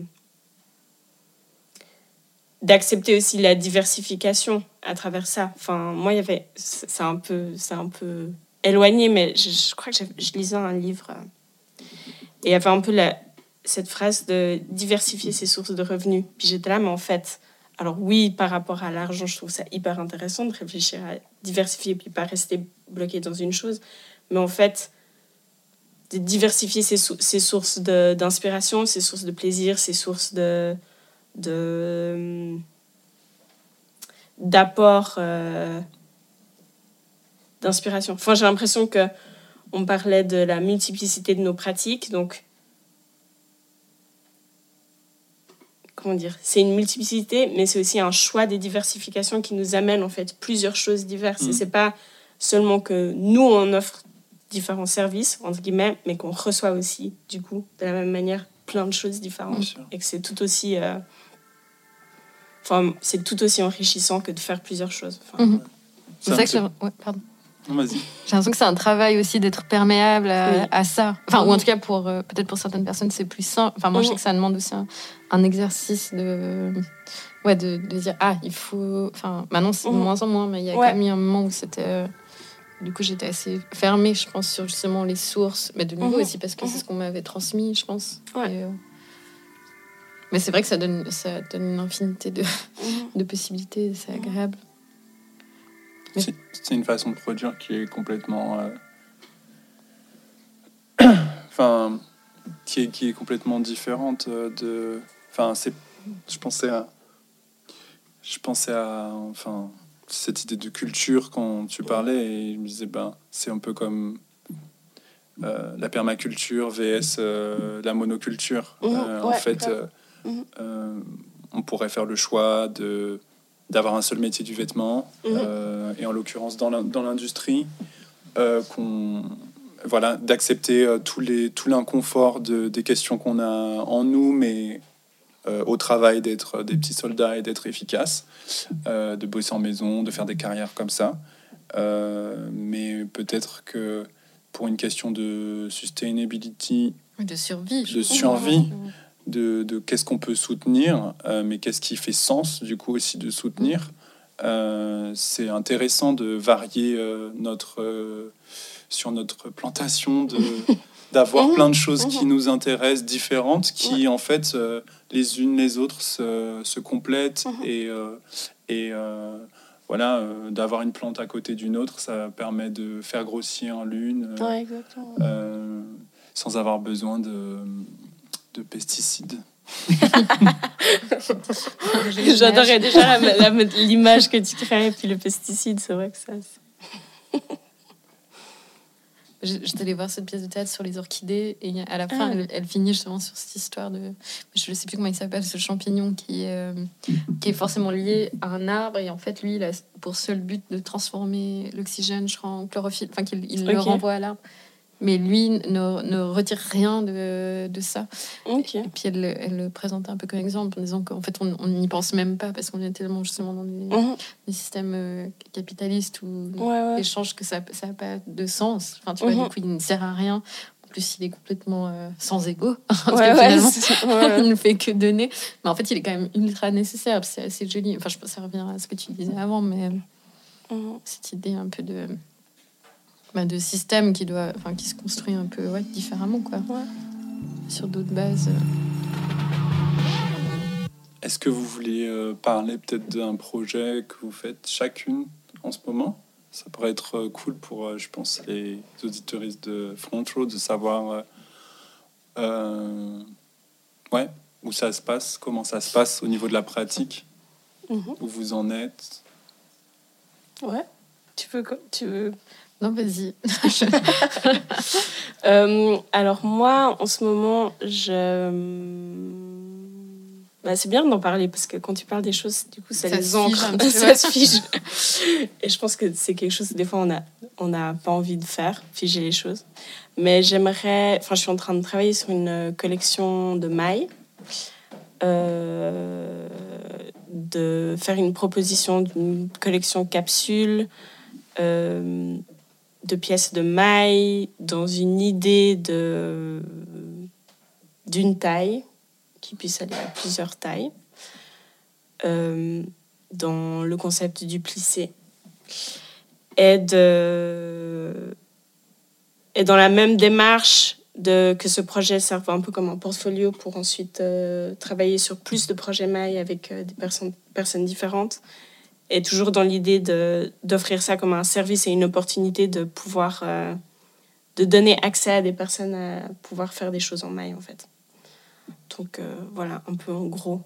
Donc, tu as Euh, envie. euh, là, du coup, c'est un projet qui. euh, C'est un. Enfin, tu en parles euh, comme un projet, euh, on va dire, professionnalisant, euh, Mhm, ouais. qui va t'ancrer un peu plus, enfin, au niveau de ton portfolio, dans une pratique maille, Voilà, de ça. designer Ouais. freelance, Ouais, pour bosser avec des, des, des marques, des créateurs, des Qui veut. Ouais, c'est ça. exactement. qui voudraient voudraient explorer des choses autour de la maille avec toi. Mais il y a une dimension de, de- d'inclusivité dans cette Oui. réflexion. euh, Ouais, bah ça je pense que ça, ça se retrouve dans ma pratique euh, du coup personnelle, enfin dans cette idée de... euh, bah, pour ma collection de master, j'avais, en- enfin j'ai travaillé avec euh, des personnes qui ont porté mes vêtements, qui étaient des personnes que je connaissais et que j'avais envie de, de mettre en avant telles quelles. Et du coup un peu de rester dans cette euh, dimension où je... En fait, je, je crois que je suis assez... bah, en fait, ça, ça, ça rejoint tout à fait l'épisode d'Esther Manas, mais j'en ai marre de voir un peu euh, des, des corps toujours très fins. Et, euh, et en fait, quand je crée, j'ai envie de créer des choses que je pourrais moi porter ou que ma mère pourrait porter ou que Bien sûr. différentes personnes que je connaisse portent pourraient porter. Et du coup, voilà, c'est dans cette démarche-là. Ça, c'est aussi un élément qui est important dans ton travail. C'est, euh, enfin, je trouve qu'on retrouve euh, beaucoup dans tes collections. C'est dès par exemple, la, la place de ta sœur, Mhm. dans tout le Ouais, processus. ouais, ouais. Mhm. Euh, ta petite sœur, c'est ça? Oui, c'est ma petite. sœur. Euh, sur qui tu fais les fittings Oui, et qui a un peu ce rôle euh, mannequin cabine, muse, slash sœur. Ouais, c'est ça, exactement. Ouais, ouais. Euh, Ouais. Et puis dans ta collection de bachelor, euh, je me souviens, moi, c'est avec cette collection que j'ai découvert ton travail, euh, où tu as quand même investi le shooting avec toute ta famille, Oui. tes proches. Mhm. et. Pourquoi je dis ça? Parce, que, parce que je trouve que, en fait, quand on parle d'inclusivité, Mhm. Euh, ça peut paraître assez abstrait des fois pour les Mhm. gens. Euh, et puis, euh, comme maintenant aussi, dans le milieu de la mode, on a tendance à tout voir à travers le prisme de la tendance. On se rend pas compte à quel point c'est important. Mais ton Mhm. inclusivité à toi, elle est hyper concrète Mhm. parce que c'est vraiment les personnes que tu connais, les corps que tu touches, ton propre, ton propre corps, ta propre peau. Et, et, et ouais, je, trouve ça hyper beau. Je trouve ça hyper beau. Dans toutes tes collections, je trouve ça hyper beau. ça me touche. Bah, je pense que ça- en fait, ça vient aussi du fait que c'est les premières personnes qui me demandent si je peux leur faire des trucs. Et du coup, enfin, ça a que du sens pour moi de juste faire, faire, enfin, de faire mon travail sur les personnes. C'est peut-être un peu bizarre de dire ça, mais qui sont aussi qui me sont accessibles et que du coup, euh, c'est les corps qui me sont accessibles sont pas des tailles euh, zéro ou, ou des personnes euh, blanches ou voilà, c'est un peu. Donc voilà, c'est.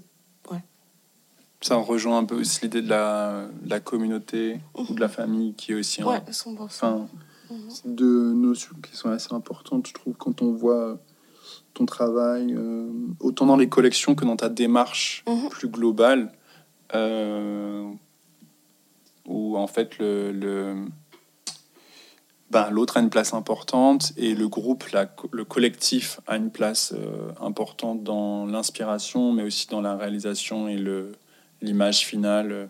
Mhm. Euh, c'est, pour moi, c'est euh, aussi... J'insiste beaucoup sur ce mot politique depuis le début. Mhm. Euh, et je sais que c'est un mot qui est un peu. Il est ce qu'il est, quoi. euh, voilà, mais moi, j'y mets plein de choses, donc euh, Mhm. désolé pour les gens qui écoutent. mais, euh, mais, mais oui, je, moi, je trouve que c'est politique, en fait. Ouais. C'est Mhm. extrêmement politique, en fait. Que quelque part, quelque chose qui a l'air d'être une photo de famille devient. euh, euh, ben, la revendication euh, d'une autre façon de faire la mode, d'une autre Ouais, façon 100%. de, euh, d'une autre façon aussi euh, pour les personnes euh, non blanches d'être représentées. Mais Parce tu que là- une autre famille. C'est ça, Mhm. C'est ça, ouais, clairement. Donc voilà. Et toi, Camille, alors, du coup, ton, ton projet en cours, euh, Projet en qui, cours. qui est ton, ton, ton projet important du moment Ah, c'est vraiment incessamment sous peu parce que c'est pendant deux jours. du coup, c'est une pièce qui s'appelle Dark Bimbo. Euh, euh, D'ailleurs, Aude Follet, qui était une de nos invitées, a écrit un super texte. J'ai l'impression qu'elle explique beaucoup mieux que moi. euh, Ouais, il est hyper bien ce ce texte. que j'essaye euh, d'y mettre. Du coup, c'est cette pièce-là. Bah, ça revient à la question aussi du politique. C'est aussi basé sur un texte qui s'appelle Notes on Bimbos and Bodybuilders. Et euh, c'est cette idée euh, que tout d'un coup, bah, justement, le corps, plutôt que d'être. euh, et quand- là, je parle d'action, par exemple, militante, mais il y a souvent cette idée de se cacher, hein, d'être habillé tout en noir, euh, hoodie euh, et compagnie. Et moi, je me suis retrouvée un moment dans une manifestation, puis je me suis rendu compte que déjà, moi, ça me saoulait de, de cacher ma gueule, mais parce que pour moi, ça me demandait un effort, en fait, d'être là. Donc, il y avait une, une envie de revendiquer quelque chose. Que je- si je la cachais et que je, suivant les actions que je faisais, ben, je restais quand même la personne euh, de qui on verrait les mains ou une partie de peau, tu vois, qui était foncée et qu'on n'était pas beaucoup, en l'occurrence, à avoir la peau foncée euh, ce jour-là. Donc, de toute façon, je me faisais griller, quoi. Et que euh, l'idée, plutôt que le, corps et les modifications qu'on peut lui apporter, peuvent aussi permettre euh, de s'extirper justement de cette reconnaissance euh, faciale quelque part, où tu vois, ou la chirurgie esthétique, ou là c'est un petit peu extrême hein, dans ma pensée, mais il y a cette phrase justement qui dit que les bimbos, enfin il y a ce truc complètement un peu ambivalent, c'est-à-dire qu'elles prennent beaucoup de temps et elles mettent beaucoup d'argent aussi dans leur corps, mais en même temps, c'est celles qui sont prêtes à le détruire, tu vois, aller jusqu'à sa destruction. Puis du coup, c'est de nouveau cette idée de pas forcément subir son corps, mais de pouvoir euh, le modifier, oh, l'accessoriser, euh, pour en faire quelque chose d'autre, en fait, ou en tout cas jouer justement avec ses projections et puis l'amener ailleurs le temps euh, d'un moment. Enfin, à cette manifestation, il y avait une, une personne qui avait des lunettes. Euh, noires et qui avait une, une perruque euh, blonde en l'occurrence puis tout d'un coup je me dis ah mais ça c'est aussi assez intéressant parce que c'est une autre façon tu vois de Mhm. de politiquement s'engager et de se présenter sans se présenter à la Ouais. face du monde plutôt que d'être dans cette esthétique euh, black bloc euh, tu vois Ouais. euh, C'est sombre. facile. oui. Euh, voilà, c'est s'effacer. Et du coup, c'est facile aussi, suivant quel corps on est, de d'avoir envie à un moment de s'effacer et puis après, hop, se changer, puis de revenir euh, monsieur, madame, tout le monde. Mm. Alors que j'ai l'impression que pour moi, c'était plus ambigu. Plus ambigu, du coup, de... j'avais pas envie de m'effacer parce que j'ai l'impression d'être assez souvent effacée. Mm. Et du coup, j'avais pas envie de jouer ce jeu-là. Euh, Enfin voilà, en fait, ce- cette pièce, elle, elle vient de là. Après, Quand tu dis cette pièce, alors du coup, pièce, tu parles de quoi? Qu'est-ce que tu mets derrière le mot pièce? Ah, euh, alors là, c'est une. Bah, c'est- juste derrière vous, mais du coup, c'est un vêtement. c'est un vêtement et des accessoires et un, un mannequin que j'ai modifié aussi. euh. Après, là, ça va être présenté dans une vitrine, donc je joue toujours avec ce rapport euh, qu'on a vis-à-vis de la mode hein, et comment c'est présenté, la façon aussi euh, mercantile que, avec laquelle se, se vend la mode. Donc, je joue cette ambiguïté-là. Mais du coup, c'est ça, la pièce, c'est vraiment une installation. Donc ça, c'est ce qui est un peu imminent. Et puis dessus, bah, il va y avoir euh, plein d'images euh, tirées justement aussi de, bah, de mon téléphone. Et c'est aussi cette idée de mettre euh, la théorie et euh, les images que, par exemple, je chope sur Internet euh, au même niveau, un peu de Mhm. nouveau en ayant une espèce de déhiérarchisation, tout ce lien aussi à la culture populaire, en fait, euh, qui, est très, qui est très présent justement dans mes inspirations. Enfin, et que je trouve des fois de manière élitiste et souvent évacuée c'est de ouais, tout remettre un peu au même niveau. euh. Donc c'est ça. Après, il y a un autre projet, en guillemets, qui, qui pourrait être théorique, mais je vais pas trop en parler parce que j'ai l'impression que ça va me porter la poisse. Donc ça, on verra. Next time Voilà. Et euh, euh, dans l'idée, ça, je me dis, plus j'en parle, plus je vais être obligée de le faire. Je pense qu'un jour, j'aimerais bien réaliser un film. du coup, c'est ça. Enfin, je me suis promis de le faire il y a un an déjà, en me disant que je me laissais 10 ans. Là, je me dis que, voilà, que je me laisse un peu moins de temps. Mais je crois que ça, c'est vraiment quelque chose sur lequel j'aimerais avoir du temps de, Mhm. de travailler. Et en même temps, de nouveau, c'est hyper ambigu parce que je suis incapable de mentir. Du coup, je serais incapable de faire de la fiction. Et moi, j'aime bien les films qui t'envoie, tu vois, un peu du lourd aussi, Mm. tu vois, ce truc euh, bah, de divertissement, euh, de nouveau euh, très beau aussi dans l'image, enfin voilà, toutes ces choses que j'aime bien.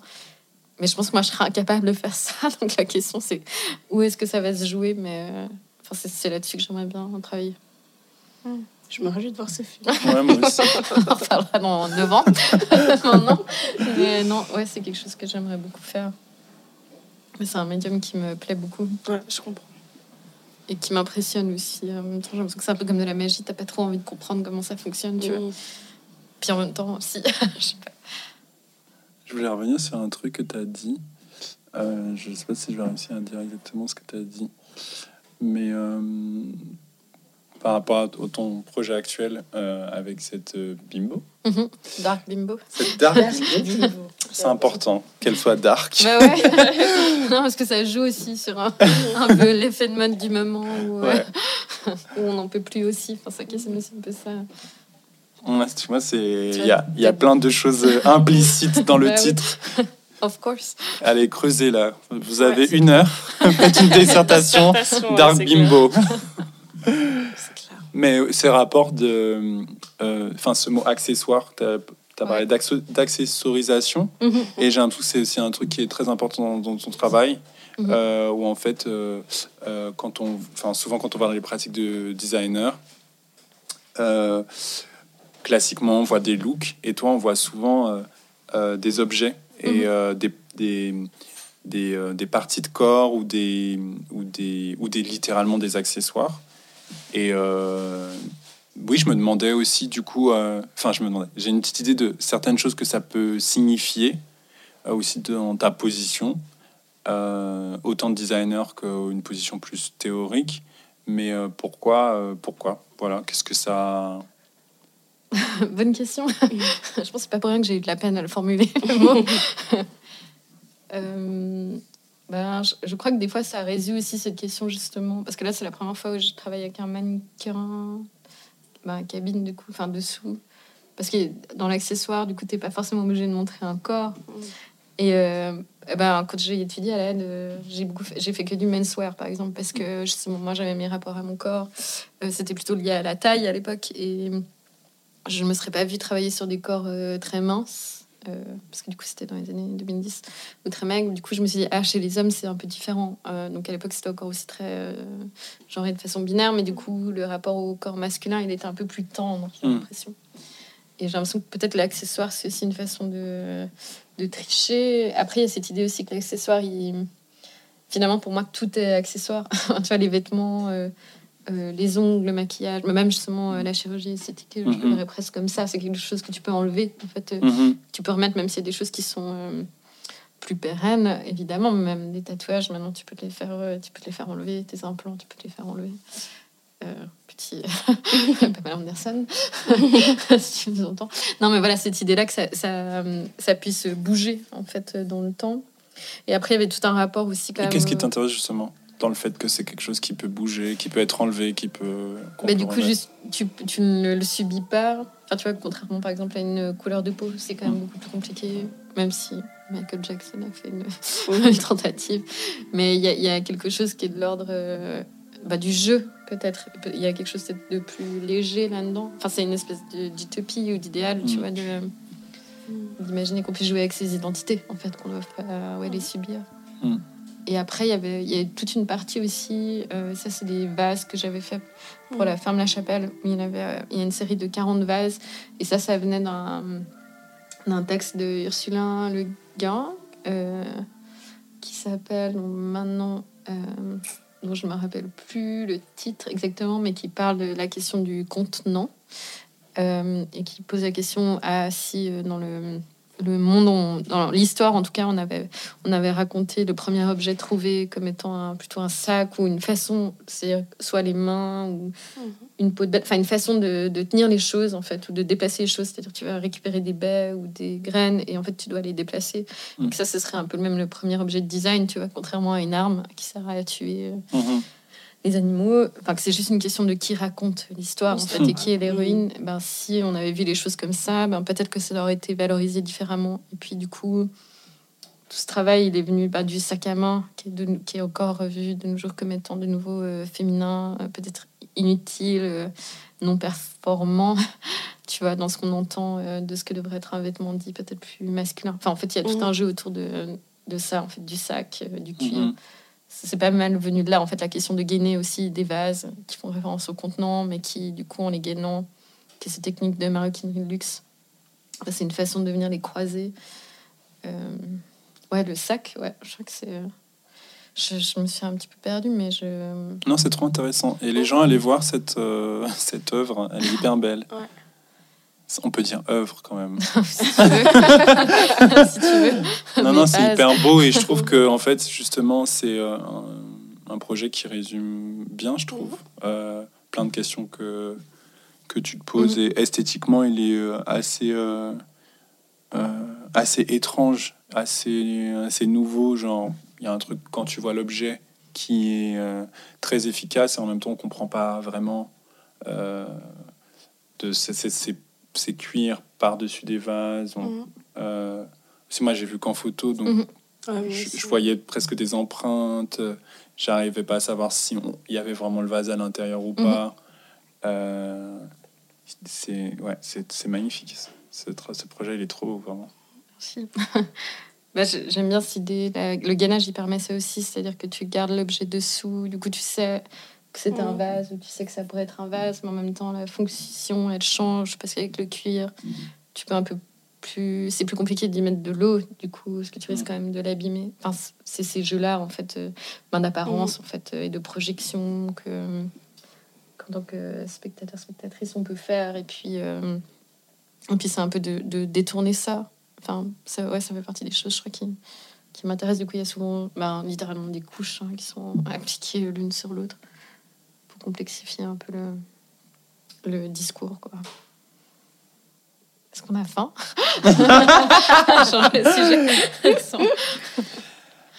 Ah, il y a tellement de choses, euh, tellement Ouais. de choses à dire, c'est ouf. Mais euh, Mais on n'a pas parlé de notre projet commun, du coup, qui est l'installation quand même Oui. Swiss Design Award. Mhm. Nous, les deux, on va produire quelque chose de matériel ensemble, Ouais, c'est vrai. quelque part. Enfin voilà. Mhm.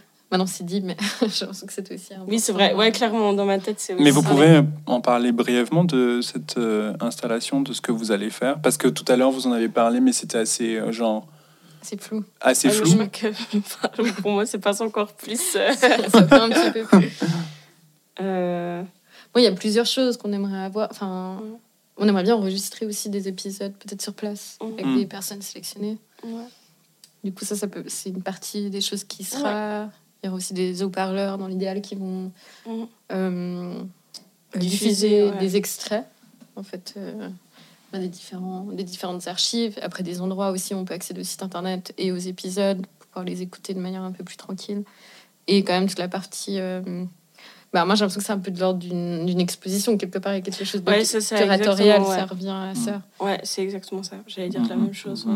mhm. en fonction des épisodes et des invités, de, bah, de montrer que euh, la mode c'est ça, mais c'est aussi euh, Mhm. justement peut-être des objets, c'est aussi des livres, euh, Ouais, c'est aussi des articles. Enfin, ouais, c'est ça. Puis comment est-ce qu'on met en avant, enfin, comment est-ce qu'on met ça en avant, quoi? Comment est-ce qu'on présente. euh, Nous, pour nous, ça n'avait pas de sens de présenter le podcast seulement en forme euh, audio, quoi. Mhm. Donc, euh, donc c'est ouais, c'est vrai que pour moi, c'est de la curation.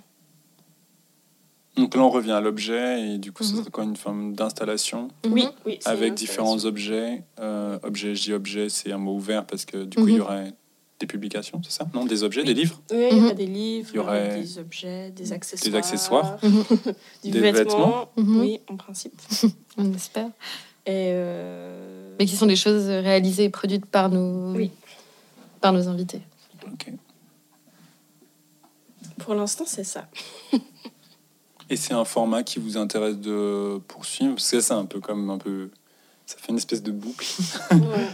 Bah oui, parce qu'en fait, on a, on a eu un moment. C'était quand qu'on s'est fait cette réunion On était là, bon, qu'est-ce qu'on fait en 2023 et 2024 Et puis, on a parlé de curation. On s'est dit à un moment, Ouais. ce serait. On s'emballe. Nos, trucs, on est là. Ce serait génial que tel musée nous demande. Franchement, pourquoi on ne nous a pas déjà demandé Non, mais ce serait génial qu'on puisse. euh, mettre en physique en fait toute cette, euh, cette idée de visibiliser les pratiques de mode Mhm. du coup, oui, c'est quelque chose dont on a déjà parlé. euh. Puis la question de l'édition aussi, on Oui, en a pas parlé, aussi. parce qu'on s'est présenté pour euh, une résidence, en l'occurrence, qu'on n'a pas eue, mais c'est pas, c'est pas grave, ça a quand même mis Mhm. sur le papier. On aime pas mal, enfin moi j'aime beaucoup ces éditions Audimat, je sais pas si tu vois, qui parlent de musique. Non. Qui sont des petits formats, et puis euh, dans l'idée aussi de- d'archiver d'une autre manière euh, Ouais. les discussions qu'on a, puis de créer un peu du contenu justement théorique euh, de mode. Mhm. Et puis de rendre accessible aussi de manière différente euh, Bien sûr. ce qu'on fait. Et ça aussi, c'est une question, justement, on se dit, on aimerait bien penser à des éditions, puis on se pose aussi beau- beaucoup la question de la langue, Mhm. euh, De la traduction. de la traduction. Et, et je pense que ça va, on va continuer à y penser, parce que je sais pas franchement où je me situe par rapport à, à ça encore. Ouais. Parce qu'il y a un peu ce réflexe de vouloir faire les choses aussi en anglais parce que. Parce que. Mais pourquoi? Bah, c'est la langue de la théorie Voilà, et puis c'est une ça. langue qui est accessible pour, C'est pour ça. beaucoup. Ouais. Mais après, je me. Ouais, je sais pas, je me pose des questions. Je me dis aussi, mais est-ce qu'on doit le, enfin, est-ce qu'on doit le faire et exactement pour quelle raison Est-ce qu'on le fait vraiment? Enfin, je sais pas, je suis pas encore entièrement au clair avec ça. Moi, je pense que la question elle s'est posée parce qu'on a quand même quelques intervenants qui parlent Ouais. anglais.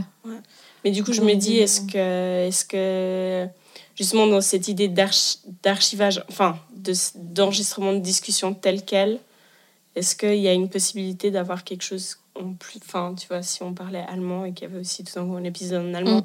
après, ça enlève l'accessibilité à d'autres personnes. Donc, ouais, Mhm. je sais pas, c'est des questions que je me pose. Après, ça pourrait être aussi une traduction euh, Ouais. de chaque épisode en anglais Ouais. et de ceux en anglais en français pour. Ouais. avoir. euh, bon, oui, voilà, exactement. Ouais. Ouais, c'est c'est un peu ce qu'on avait en tête.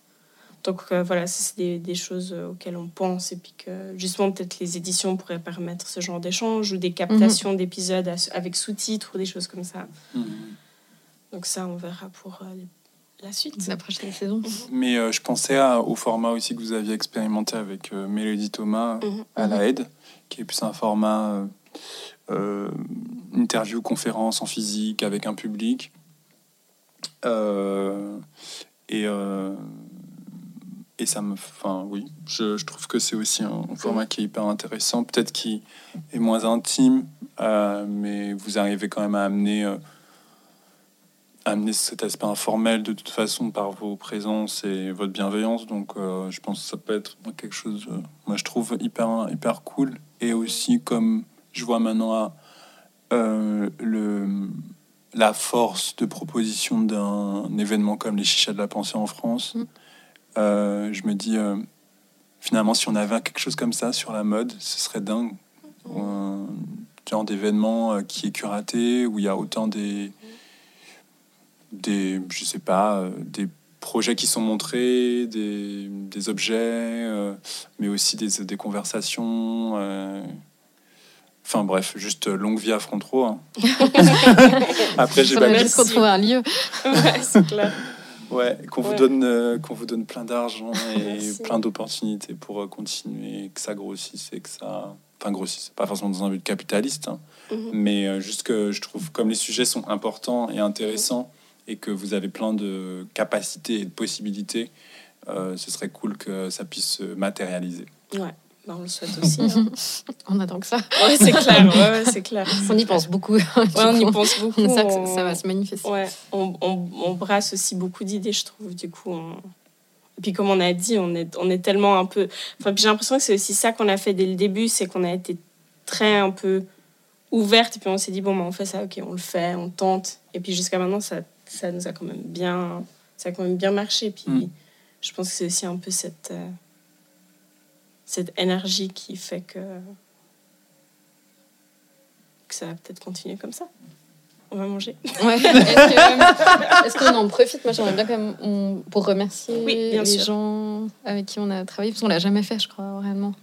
De vive voix, non, c'est Ouais. vrai. Bah déjà, euh, merci à Tara Mabiala euh, et à Camille Buller pour leur euh, travail exceptionnel sur ce podcast euh, Front Row. Bah, L'investissement que ça demande, c'est important. Et puis vous avez apporté votre pierre à l'édifice, donc c'est cool. Euh, bah, du coup, merci Marvin Ouais. pour ta présence dans euh, une de nos archives et d'avoir joué le jeu de Lost aujourd'hui. Avec Ouais. plaisir. Euh, moi, j'aimerais bien remercier aussi ben, Henry Ouais. Sims, qui est notre euh, mixeur son, ingénieur son, Ouais, mixeur son mix. Ouais, Mix. Je crois qu'il a dit mix. euh, qui est une oreille euh, précieuse depuis le début, quoi. Vraiment une, euh, Ouais, avec des bons retours. Et, Voilà. qui fait un travail de dingue. Oui. on le remercie. Ouais, Euh. Kim, euh, Kim Coussé aussi pour les graphismes. Merci beaucoup. Toutes ces invitations dont on change de, de date des diffusions, euh, Et d'inviter et d'invités, etc. Donc merci beaucoup. euh, Soraya Lutangu Bonaventure qui nous a fait euh, toute la communication audio depuis Ouais. le début, C'est super. qui a rendu le ouais. podcast professionnel. Ouais, c'est clair. C'est super. Euh, jingle, ambiance sonore, etc. Ouais, c'est hyper précieux. Et euh, moi, je vais, je vais prendre mon téléphone du coup parce que j'aimerais bien quand même faire la liste de tous les, tous les invités qu'on a eus. Du coup, euh, je vais y aller commencer par remercier Sabrina Calvo, Ouais. qui est notre première invitée. Je sais pas si. Ensuite, en deuxième, Marvin, qui est là aujourd'hui, qu'on aura remercié quatre fois. On a eu aussi Séverine Sass, Ouais. Euh, Brigitte, Dakonte Sao. Aude Follet. Moi, je l'ai fait tête, je les ai pas sous les yeux. Après. Il y a. euh, bah, moi, je peux y aller. hein. Euh, Euh, Thomas, Thomas Koenig, Koenig, ouais, merci beaucoup. Mélodie Thomas, Florent Tosi, Frédéric Goutier. Euh, on a eu tous les, tous les studs. euh, donc Fiona Noémie Diassi, Diassi, Clémentine Lejeune, Clara Rouge, Juliane Sinclair, Jean-Charles Jésus Souzas et Mhm. Maxime Bourquin. Ouais. Et ensuite, Esther Manas et Balthazar Delpierre. Euh. Et puis ben, toutes les personnes qui nous soutiennent un peu aussi depuis Oui, le début ouais, dans tous les messages, euh, les messages des personnes qui écoutent et merci beaucoup. Ouais. C'est, c'est cool, c'est encourageant. Et puis voilà. Ouais. Bah écoutez, partagez, soutenez. Hein. Likez, repostez. bah oui. c'est hein. clair, c'est clair. S'il n'y a rien à acheter, c'est bien. C'est Ouais, facile de j'avoue, soutenir. ouais. On ne demande pas. Et puis à bientôt pour la On suite. demande que du love. Ouais, c'est clair.